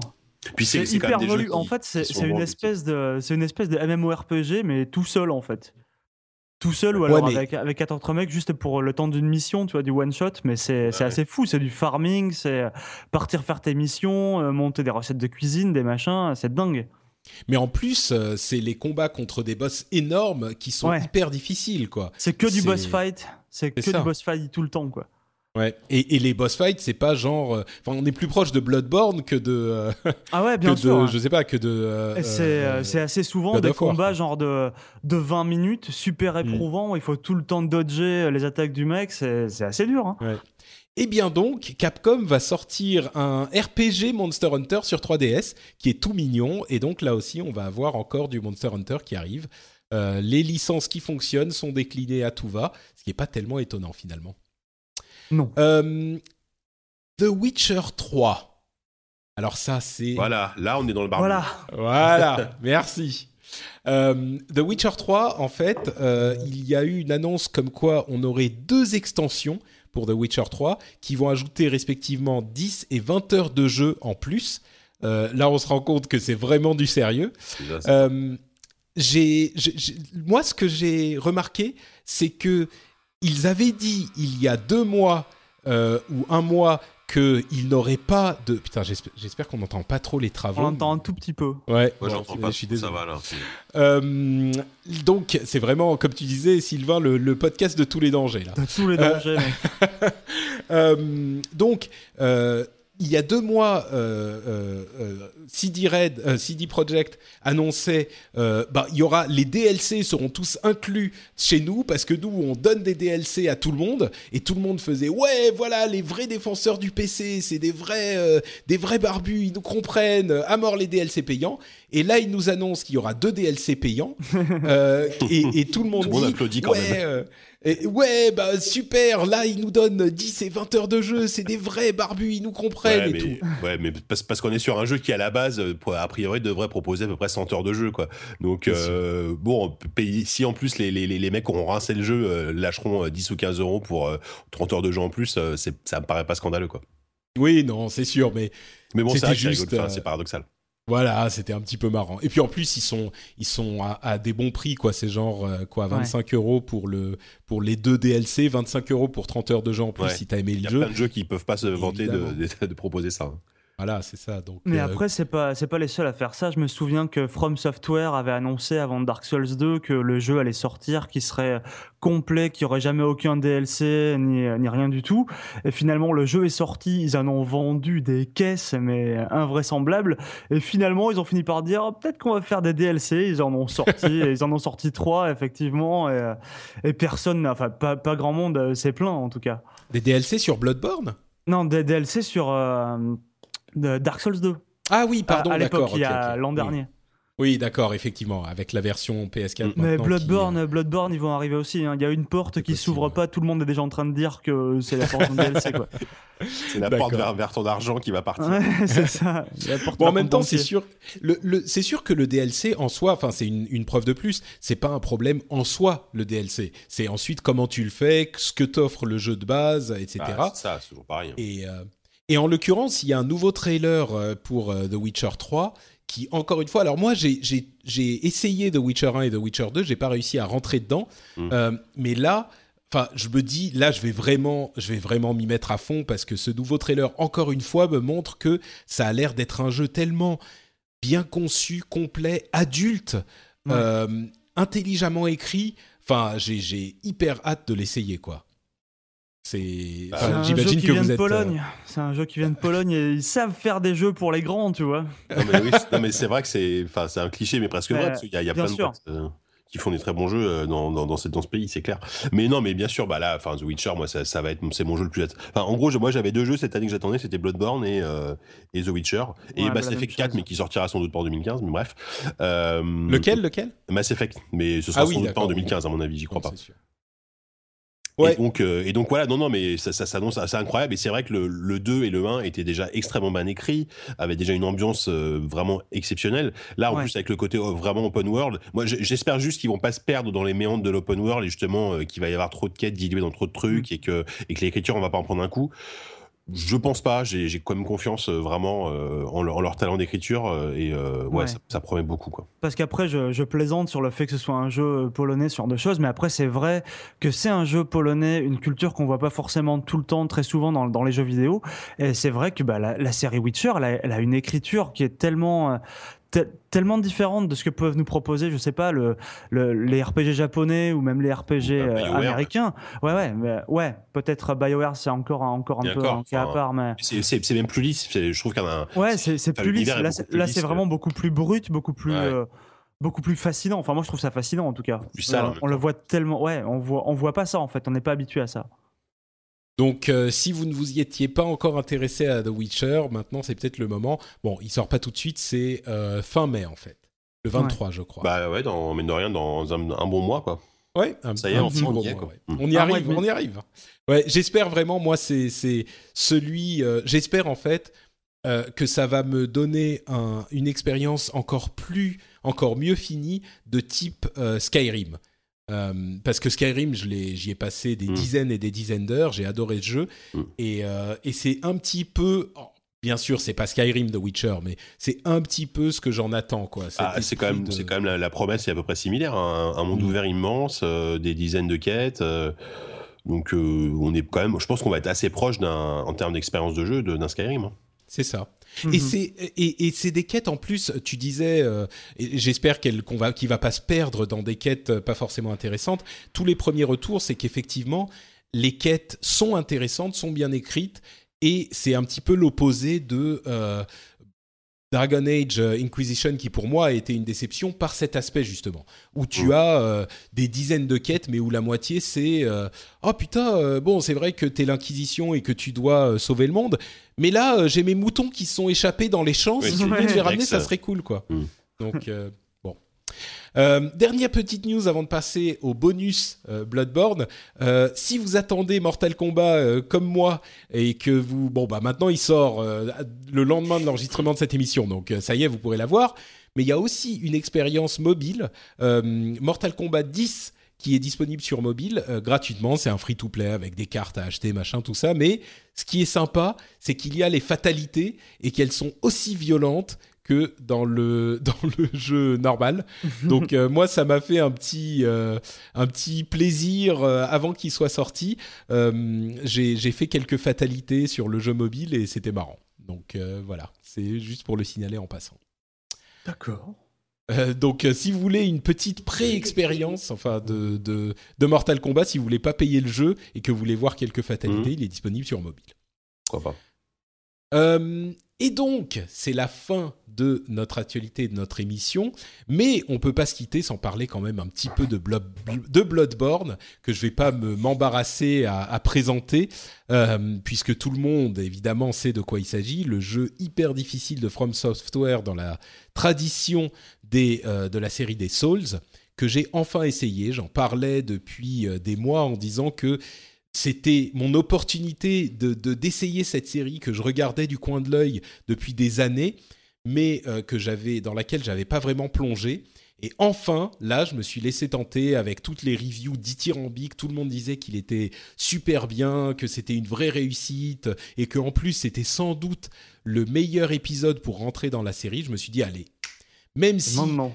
je suis pas, j'avais pas été convaincu par les vidéos. Euh, je me suis dit, bah, il est, il- tout le monde est- s'accorde. J'ai jamais vu autant de reviews positives, donc j'y vais. Je l'ai acheté, je l'ai commandé, je l'ai fébrilement mis dans ma PS4. Oula, JK, on entend. euh, Oui, allô? Oui, oui. Oui, Ça va? Oui, ça va. ça- on entendait en retour. euh, Ah, ce- c'est bizarre. Donc, je l'ai fébrilement euh, inséré dans ma PS4, je l'ai lancé, et là, what the fuck? C'est le drame. Et là, c'est le drame. T'en as chier Euh, Enfin, T'en baves là, c'est ça? Bah écoute, en fait, euh, c'est un petit peu la réaction de tout le monde, évidemment, c'est le principe du jeu, c'est hyper hyper dur, machin. Mhm. Et en fait, moi, je suis pas rentré dedans. Euh, Ouais. J'ai été, j'ai pas du tout été séduit par cette mécanique. Euh, j'ai beaucoup de choses à dire dessus. Je vais essayer de résumer mes impressions sur le jeu Euh, pour le principe et pour donner un petit peu le, le- pour dire, expliquer aux gens jusqu'où je suis allé. Pour ceux qui connaissent, euh, je suis allé jusqu'à la bête cléricale euh, et je l'ai battu. C'est le premier boss du jeu. Euh, Il y a plein de gens qui me disaient sur Twitter ah ouais elle est super dure. Moi j'ai pas encore réussi à la battre. Ça fait 5 ou 10 heures que je joue, Attends, la, etc. la bête cléricale, c'est le. Le tout le premier premier, boss. celui qui est sur le pont. Voilà. Ouais, oui, oui, d'accord. Hmm. Là j'entends que vous rigolez parce que pour vous c'était euh, hyper facile la bête cléricale, c'est ça? Euh, ouais. non, non. C'est- Voilà. C'était assez simple, ouais. Non, honnêtement, Voilà. ouais, c'est, c'est, moi, moi, moi, j'étais même étonné d'arriver à le battre aussi vite, en fait, euh, parce que je m'attendais à à en chier dès le début. Et moi, enfin, moi, moi, moi, moi, j'ai trouvé que finalement, les deux, trois premiers boss sont relativement faciles. Après, par contre, ça devient très difficile, mais euh, voilà. Alors justement, c'est un petit peu ce que m'ont dit certains autres joueurs qui me disaient ah ouais non mais attends euh, la bête cléricale c'est le tutoriel quoi, c'est vraiment le tout début et, euh, et je suis sûr que pour pour certains c'est le cas, mais bon il y a il y a finalement pour moi c'est c'est un jeu qui est je comprends en, en préambule, je comprends qu'il y ait des gens qui aiment ça. Il y a aucun problème là-dessus. Je suis pas en train de dire que c'est un mauvais jeu. C'est même un, jeu qui est bien foutu, qui est qui est joli, euh, qui est bien conçu, qui est bien designé, etc. Mais j'en ai quand même fait, je sais pas, peut-être 5 ou 10 heures, je sais pas exactement, mais j'ai quand même joué, tu vois. J'ai pas pas joué euh, une demi-heure et puis j'ai jeté ma, ma manette euh, de, rage. J'y suis allé, j'ai essayé. quand même suffisamment pour essayer de me faire une idée en 5 ou 10 heures, je pense qu'on peut se faire une vague idée d'un jeu. Mhm. Et pour moi, c'est euh, pas du tout un jeu. Encore une fois, pour moi, c'est un jeu qui est pas intéressant. Euh, peut-être que ça devient intéressant plus tard. Peut-être que quand tu as mis 50 heures dans le jeu, tu te rends compte qu'en fait, euh, c'est incroyable et c'est une expérience mémorable et que c'est une expérience unique, tout ça, ok. Le problème, alors, expérience unique, certainement. JK, on entend en retour mon, ma voix, je sais pas pourquoi, mais ça. Ok, je vais. Attends, parce que, en fait, j'ai enlevé mon- j'ai, j'ai, j'ai mis une enceinte et ça, apparemment, ça Ah oui, c'est pour ça. ça Je, re- bah, je remets mon casque. D'accord, merci. Euh, et donc, c'est c'est une expérience de jeu qui est... Alors, oui, c'est difficile, mais c'est difficile de manière... Pas arti... C'est pas difficile de manière artificielle. C'est pas genre on te tue pour le plaisir de te tuer. Mais c'est comme... C'est pas plus difficile qu'un jeu comme, euh, par exemple, Mario. C'est l'exemple que je prends toujours parce que c'est pour moi un, design excellent. C'est pas plus difficile qu'un Mario, mais c'est comme si on te prenait un, un- un joueur qui n'a jamais joué à Mario et on lui dit voilà le dernier niveau de Mario, vas-y démerde-toi. Et le dernier niveau pour ceux qui ont joué à Mario, genre le niveau où t'as eu toutes les étoiles, où t'es dans le monde avec les arcs-en-ciel, où euh, si tu te plantes demi, euh, d'un demi millimètre, tu meurs et bah et c'est foutu et tu dois revenir au début. euh, c'est pas facile quoi. Ces niveaux-là, ils sont hyper durs dans Mario. Et ben là, c'est un petit peu la même chose. C'est vraiment, on te met au dernier niveau, on t'explique rien du tout, directement au dernier niveau, et on dit bah démerde-toi. Alors je comprends qu'il y ait des gens à qui ça puisse plaire, je comprends qu'il y ait des gens que ça puisse intéresser, mais euh, encore une fois, moi j'ai connu ce genre de truc à l'époque des jeux d'arcade. Je veux dire, tu joues à un jeu Ghost and Goblins, euh, tu fais une erreur, t'es mort. Il n'y a pas de vie, il n'y a pas de, de vie qui se régénère, il n'y a pas de potion à la con. euh, tu fais une erreur, t'es mort. C'est pas un truc nouveau, ça. C'était un truc qui était, euh, qui était nécessaire pour le business model du jeu. C'est-à-dire que vous devait te pousser à remettre des pièces et donc le jeu était hyper difficile, presque de manière artificielle. Mais si tu y arrivais, il y avait des gens qui le finissaient en un crédit. Donc si tu y arrivais, si tu savais ce qu'il fallait faire et que tu y arrivais, si tu connaissais les patterns du jeu, si tu savais comment évoluer les ennemis, eh ben y arrivais, il n'y avait pas de problème. C'était dur, si tu faisais une erreur, tu mourais, mais c'était possible. Au fur et à mesure que les jeux vidéo, le business model s'est transformé, qu'on a eu des jeux qu'on achetait et qu'on mettait dans sa console et que ça ne rimait plus à rien de devoir te faire mourir artificiellement, le game design a évolué et on est arrivé à des jeux qui sont plus des expériences où on est pas spectateur, mais limite. C'est-à-dire que c'est assez facile. Si tu euh, te planques un petit peu, tu regagnes ta vie. Si tu meurs, on te remet euh, genre à 2 mètres de là où t'es mort, donc tu continues Mhm. jusqu'à ce que tu y arrives. Bon, Bah, le jeu, on te l'a déjà vendu, donc c'est plus, c'est plus utile en fait. Exactement. Et donc, cette mécanique de jeu hyper dure a un petit peu disparu. Et il y a des gens qui, à qui ça manquait ou qui l'avaient jamais connu et qui sont émerveillés par ce genre de choses parce que c'est différent. Et je comprends la valeur de ce genre de truc. Et, et je comprends la valeur de game design. Mais pour moi, c'est pas quelque chose d'intelligent ou de magique ou de, ou de super ou de vraiment hardcore. Euh, non, si tu, bah oui, si tu réussis ton truc, tu y arrives. Euh, si tu réussis pas, tu meurs. Et c'est pas genre, c'est les vrais barbus qui vont faire ça parce que c'est des vrais barbus. Non, il y a des gens qui euh, aiment jouer avec cette, cet enjeu énorme de si tu, si, tu fais une erreur, tu meurs. Et il y a des gens que ça emmerde, quoi. C'est pas que c'est pas des vrais joueurs ou que c'est pas des, des, Ah, des, des vrais hardcore, c'est juste que bah, t'as pas le temps à- de temps à perdre à faire ça, euh, t'as pas le temps de t'emmerder. Comme moi, je l'ai fait à l'époque de Ghost and Goblins, c'est bon, je l'ai vécu, j'ai pas envie de, de m'imposer ça aujourd'hui, j'ai d'autres choses à faire. Et je comprends qu'il y ait des gens à qui ça plaise, mais je comprends pas cette sorte de, de, de, de- de fierté. euh, à vrai dire, j'exagère un peu. C'est pas qu'il y a une fierté, euh, genre euh, moi je suis meilleur que toi parce que j'y arrive. C'est pas vrai. C'est pas qu'elle existe, mais j'ai pas vécu ce genre de, de, réaction en fait. Je, suis malhonnête si je dis ça. Mais encore une fois, dans les jeux, la difficulté existe. Mario, si t'arrives au bout, t'es t'es- t'es un vrai euh, un vrai bolos quoi. Sauf Mm. que dans Mario, on t'explique. On a une partie du game design qui est là pour t'expliquer comment ça fonctionne, pour te montrer la difficulté, et ensuite te mettre en face de cette difficulté et te dire, si tu y arrives, tu, tu as les outils, maintenant, vas-y, tu peux y arriver. Et si tu n'y arrives pas, effectivement, c'est de ta faute. Ce qui est le même principe que dans, dans Bloodborne, sauf que on te donne pas les outils, on te dit, découvre-les par toi-même. Et je suis pas convaincu, pour moi personnellement, d'accorder une telle valeur au fait de dire je vais devoir mourir dix fois pour comprendre comment ça marche, plutôt que d'avoir le jeu qui m'explique comment ça marche, et pour être ensuite mis en face de la même difficulté.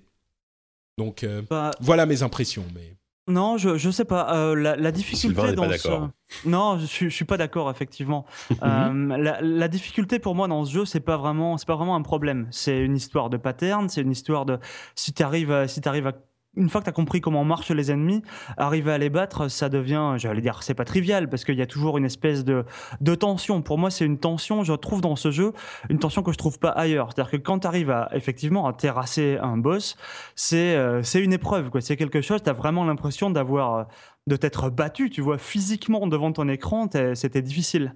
Mais c'est surtout ce que je trouve intéressant dans ce jeu-là, outre le fait que ce soit un jeu japonais avec une, ambiance très très occidentale, même bien plus occidentale que les jeux occidentaux, euh, c'est de, c'est de voir justement toutes ces, tous ces non-dits en fait. On t'explique rien, et effectivement, je comprends que ça puisse, que ça puisse gêner énormément de gens ou quoi, mais euh, moi j'ai le parti pris inverse qui fait que aujourd'hui j'ai l'impression qu'on m'explique trop souvent tout ce qu'il faut faire dans les jeux.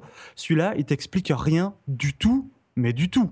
C'est-à-dire que le, le multijoueur, il y en a dans le jeu. euh, avant de comprendre comment ça marche, euh, bah, c'est très cryptique. C'est euh, il y a d'ailleurs des tutoriaux qui sont partout sur internet ou des tutoriels, on sait même plus comment on dit, euh, mais partout il y a, il y a plein de gens qui, qui sont obligés de t'expliquer comment marche le comment marche le multijoueur. Et effectivement, tu peux prendre ça soit comme soit comme un défaut de de game design, c'est possible, c'est compréhensible, ça je l'entends bien.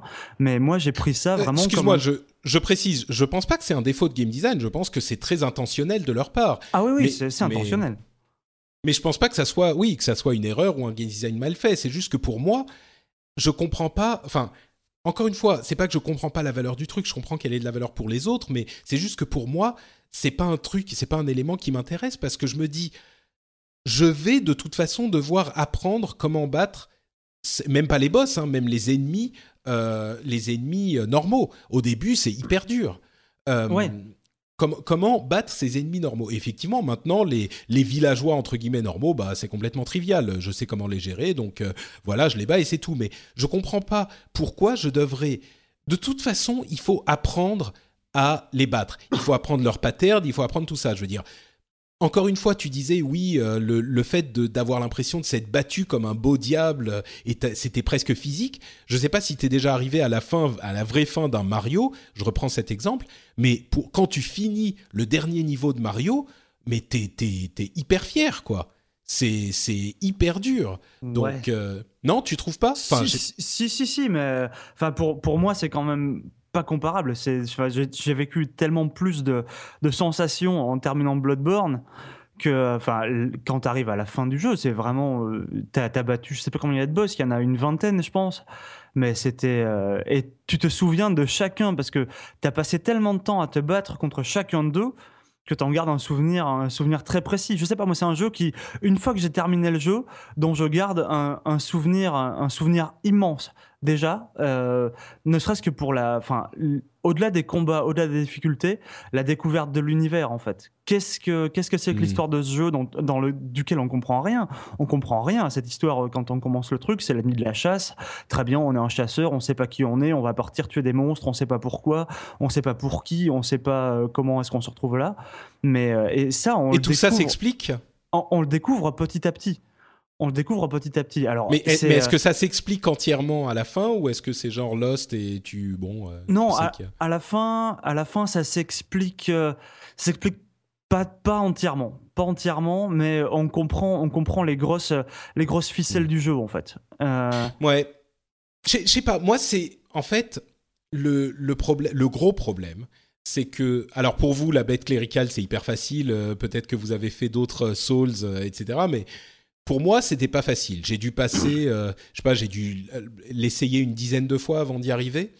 Et, euh, et au final, mon problème c'est que une fois que je l'avais battu, je- j'en ai retiré aucune satisfaction. Tu vois, c'était pas genre. euh, ok, maintenant j'ai j'ai réussi et donc je suis, j'ai réussi à passer une épreuve, à passer un challenge. C'était juste, il a fallu que je meure dix fois pour comprendre comment ça marche. Et maintenant que je comprends comment ça marche, bah voilà, je le fais et c'est tout. C'est pas Mm. genre, enfin, j'ai du mal à expliquer pourquoi cette difficulté ne me convient pas. C'est que si on m'avait expliqué comment ça marche depuis le début, bah j'aurais réussi depuis le début. Et donc, la, la, la, le fait de, de comprendre le truc, enfin, le fait d'aller mourir, c'était juste pour comprendre le truc et c'était pas nécessaire, c'était pas. ouais, mais C'était pas. pas. C'est pas que j'ai été intelligent, tu vois, c'est pas que j'ai bien joué, bien évité les trucs ou pas, c'est que t'y vas, tu meurs, au bout de dix fois où t'es t'es mort, t'as essayé de l'éviter, t'as essayé de comprendre les patterns, et ben t'as compris et tu le fais. Et voilà, c'est pas que t'as été particulièrement habile, particulièrement intelligent, c'est pas que t'as compris une énigme et que tu te dis putain ouais là c'était exactement ça que c'est pas un jeu. En fait, pour résumer, merci, hein, c'est une sorte de thérapie euh, que je me fais moi-même en parlant, mais c'est pas que c'est un jeu qui te donne l'impression d'avoir été intelligent pour avoir réussi, c'est que c'est un jeu qui te donne l'impression d'avoir été idiot de ne pas avoir réussi. Vous voyez ce que je veux dire? Ouais, ouais, ouais, je vois ce que tu veux dire. C'est un point de vue défendable, effectivement. Mm. Mais après, c'est vrai que c'est, enfin, la, la bête cléricale pour le coup, qui est effectivement le premier boss en général sur lequel on tombe dans ce jeu-là, euh, la, la récompense est d'autant plus faible qu'il se trouve qu'en fait c'est un boss optionnel. On peut complètement terminer le jeu sans battre ce boss-là. Et euh, une fois qu'on l'a battu, il n'y a pas de nouvelles zones qui se débloquent.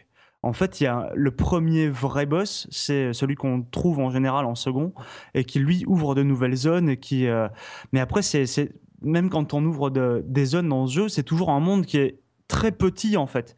C'est un monde clos et qui est toujours interconnecté. C'est-à-dire que quand on va battre peut-être le dixième boss, on va se rendre compte qu'en fait, il y, a un- il y a un chemin qui permet de revenir au tout début du jeu.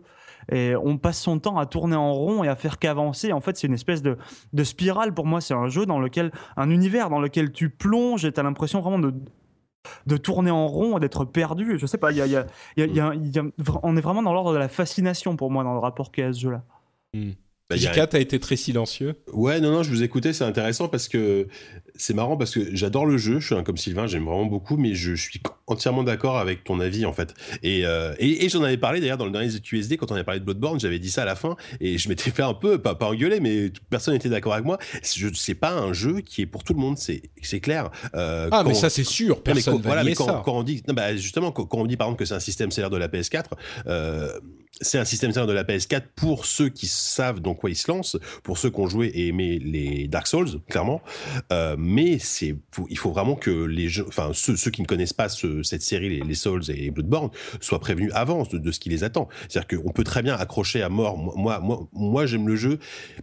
J'aime pas le jeu par, par rapport à sa difficulté. Moi, c'est pareil. Il y a des moments, ça m'énerve, j'en ai marre de recommencer, etc. Mais j'aime tellement le jeu pour son univers et son ambiance et son level design que j'ai- toujours envie de continuer pour découvrir euh, ce qu'ils nous ont fait derrière.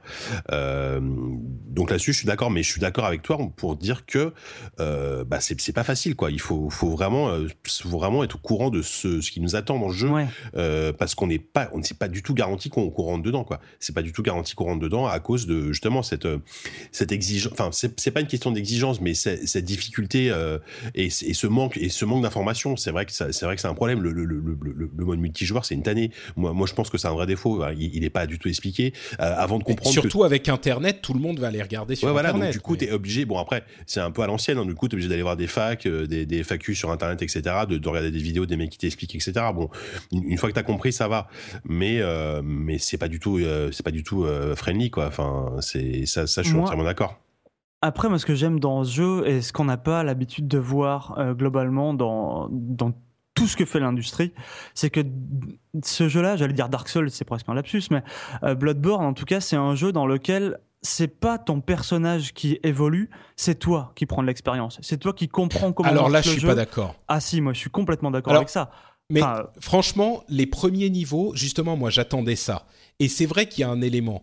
Mais le, le, le fait, par exemple, de, de, au début, en fait, tout ce que tu fais pendant les, premiers, les premières euh, deux heures, c'est d'aller tuer des, des mobs, récupérer des, du sang et d'aller t'acheter de l'équipement.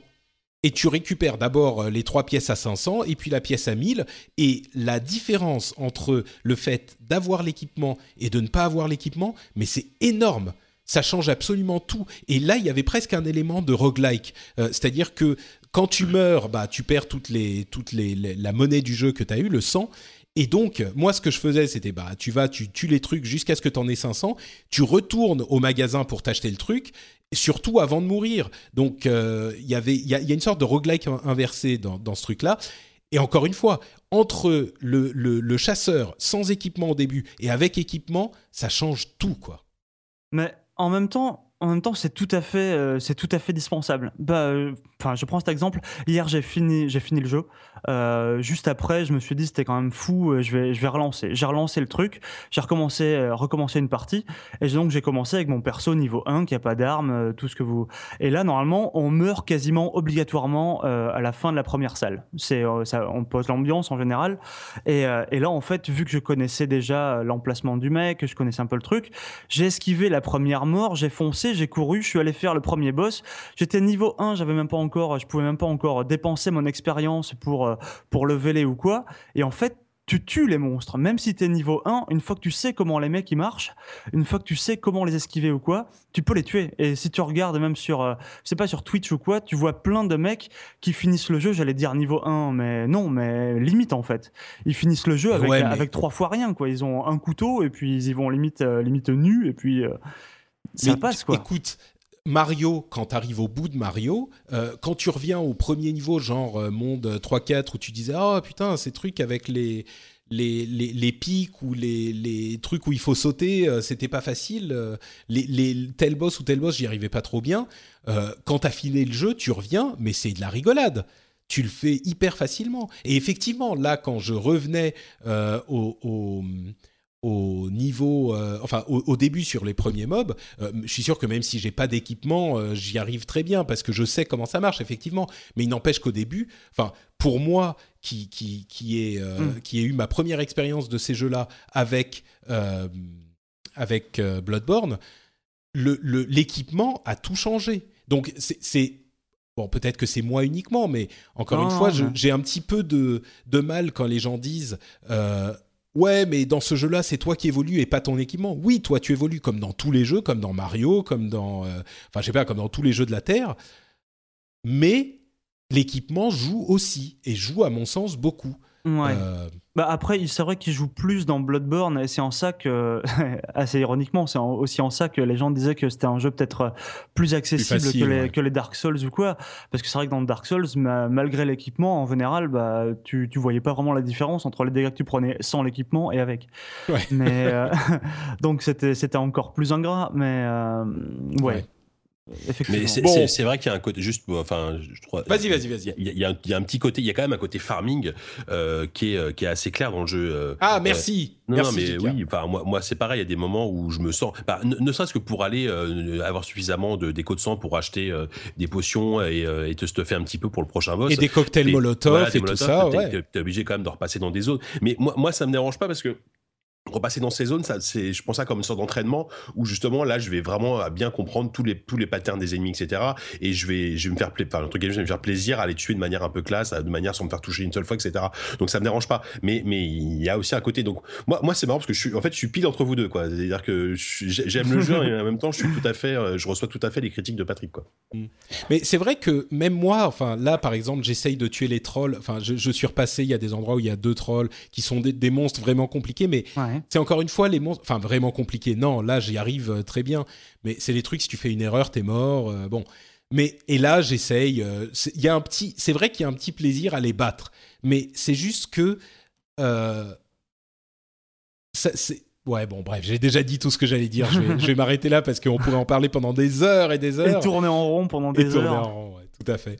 Mais, euh, mais je, je comprends ses qualités, c'est juste que c'est pas pour moi au final. C'est ça le, le, le- la conclusion pour moi de ce jeu-là. Je crois que c'est juste pas pour moi.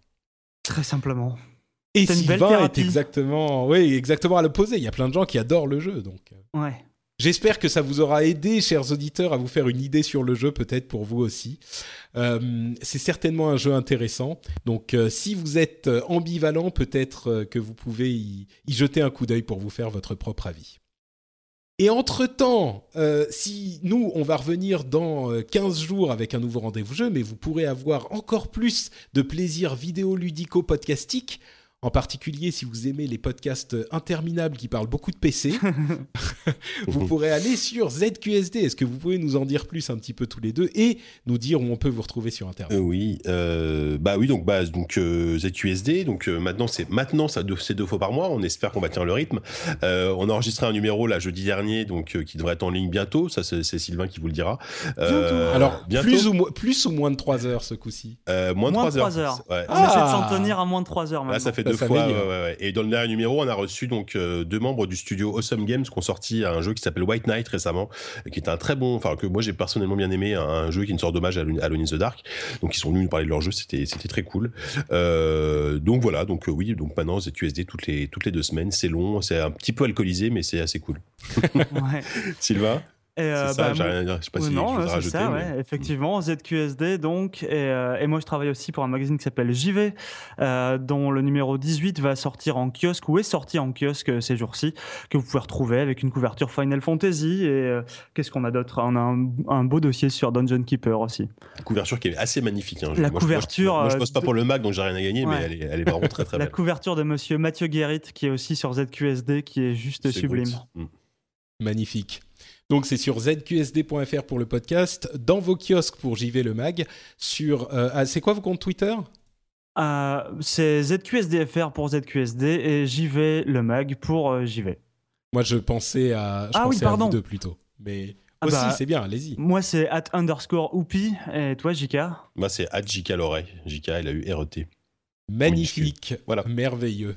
Euh, pour ma part, c'est Note Patrick sur Twitter. Vous pouvez retrouver les notes de cette émission sur frenchspin.fr. Vous y retrouverez aussi d'autres émissions comme le Rendez-vous Tech, par exemple, où on parle de l'actu tech toutes les deux semaines également.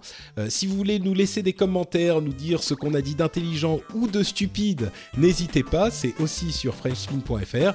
Et on se retrouve donc dans 15 jours pour un nouvel épisode. Ciao à tous.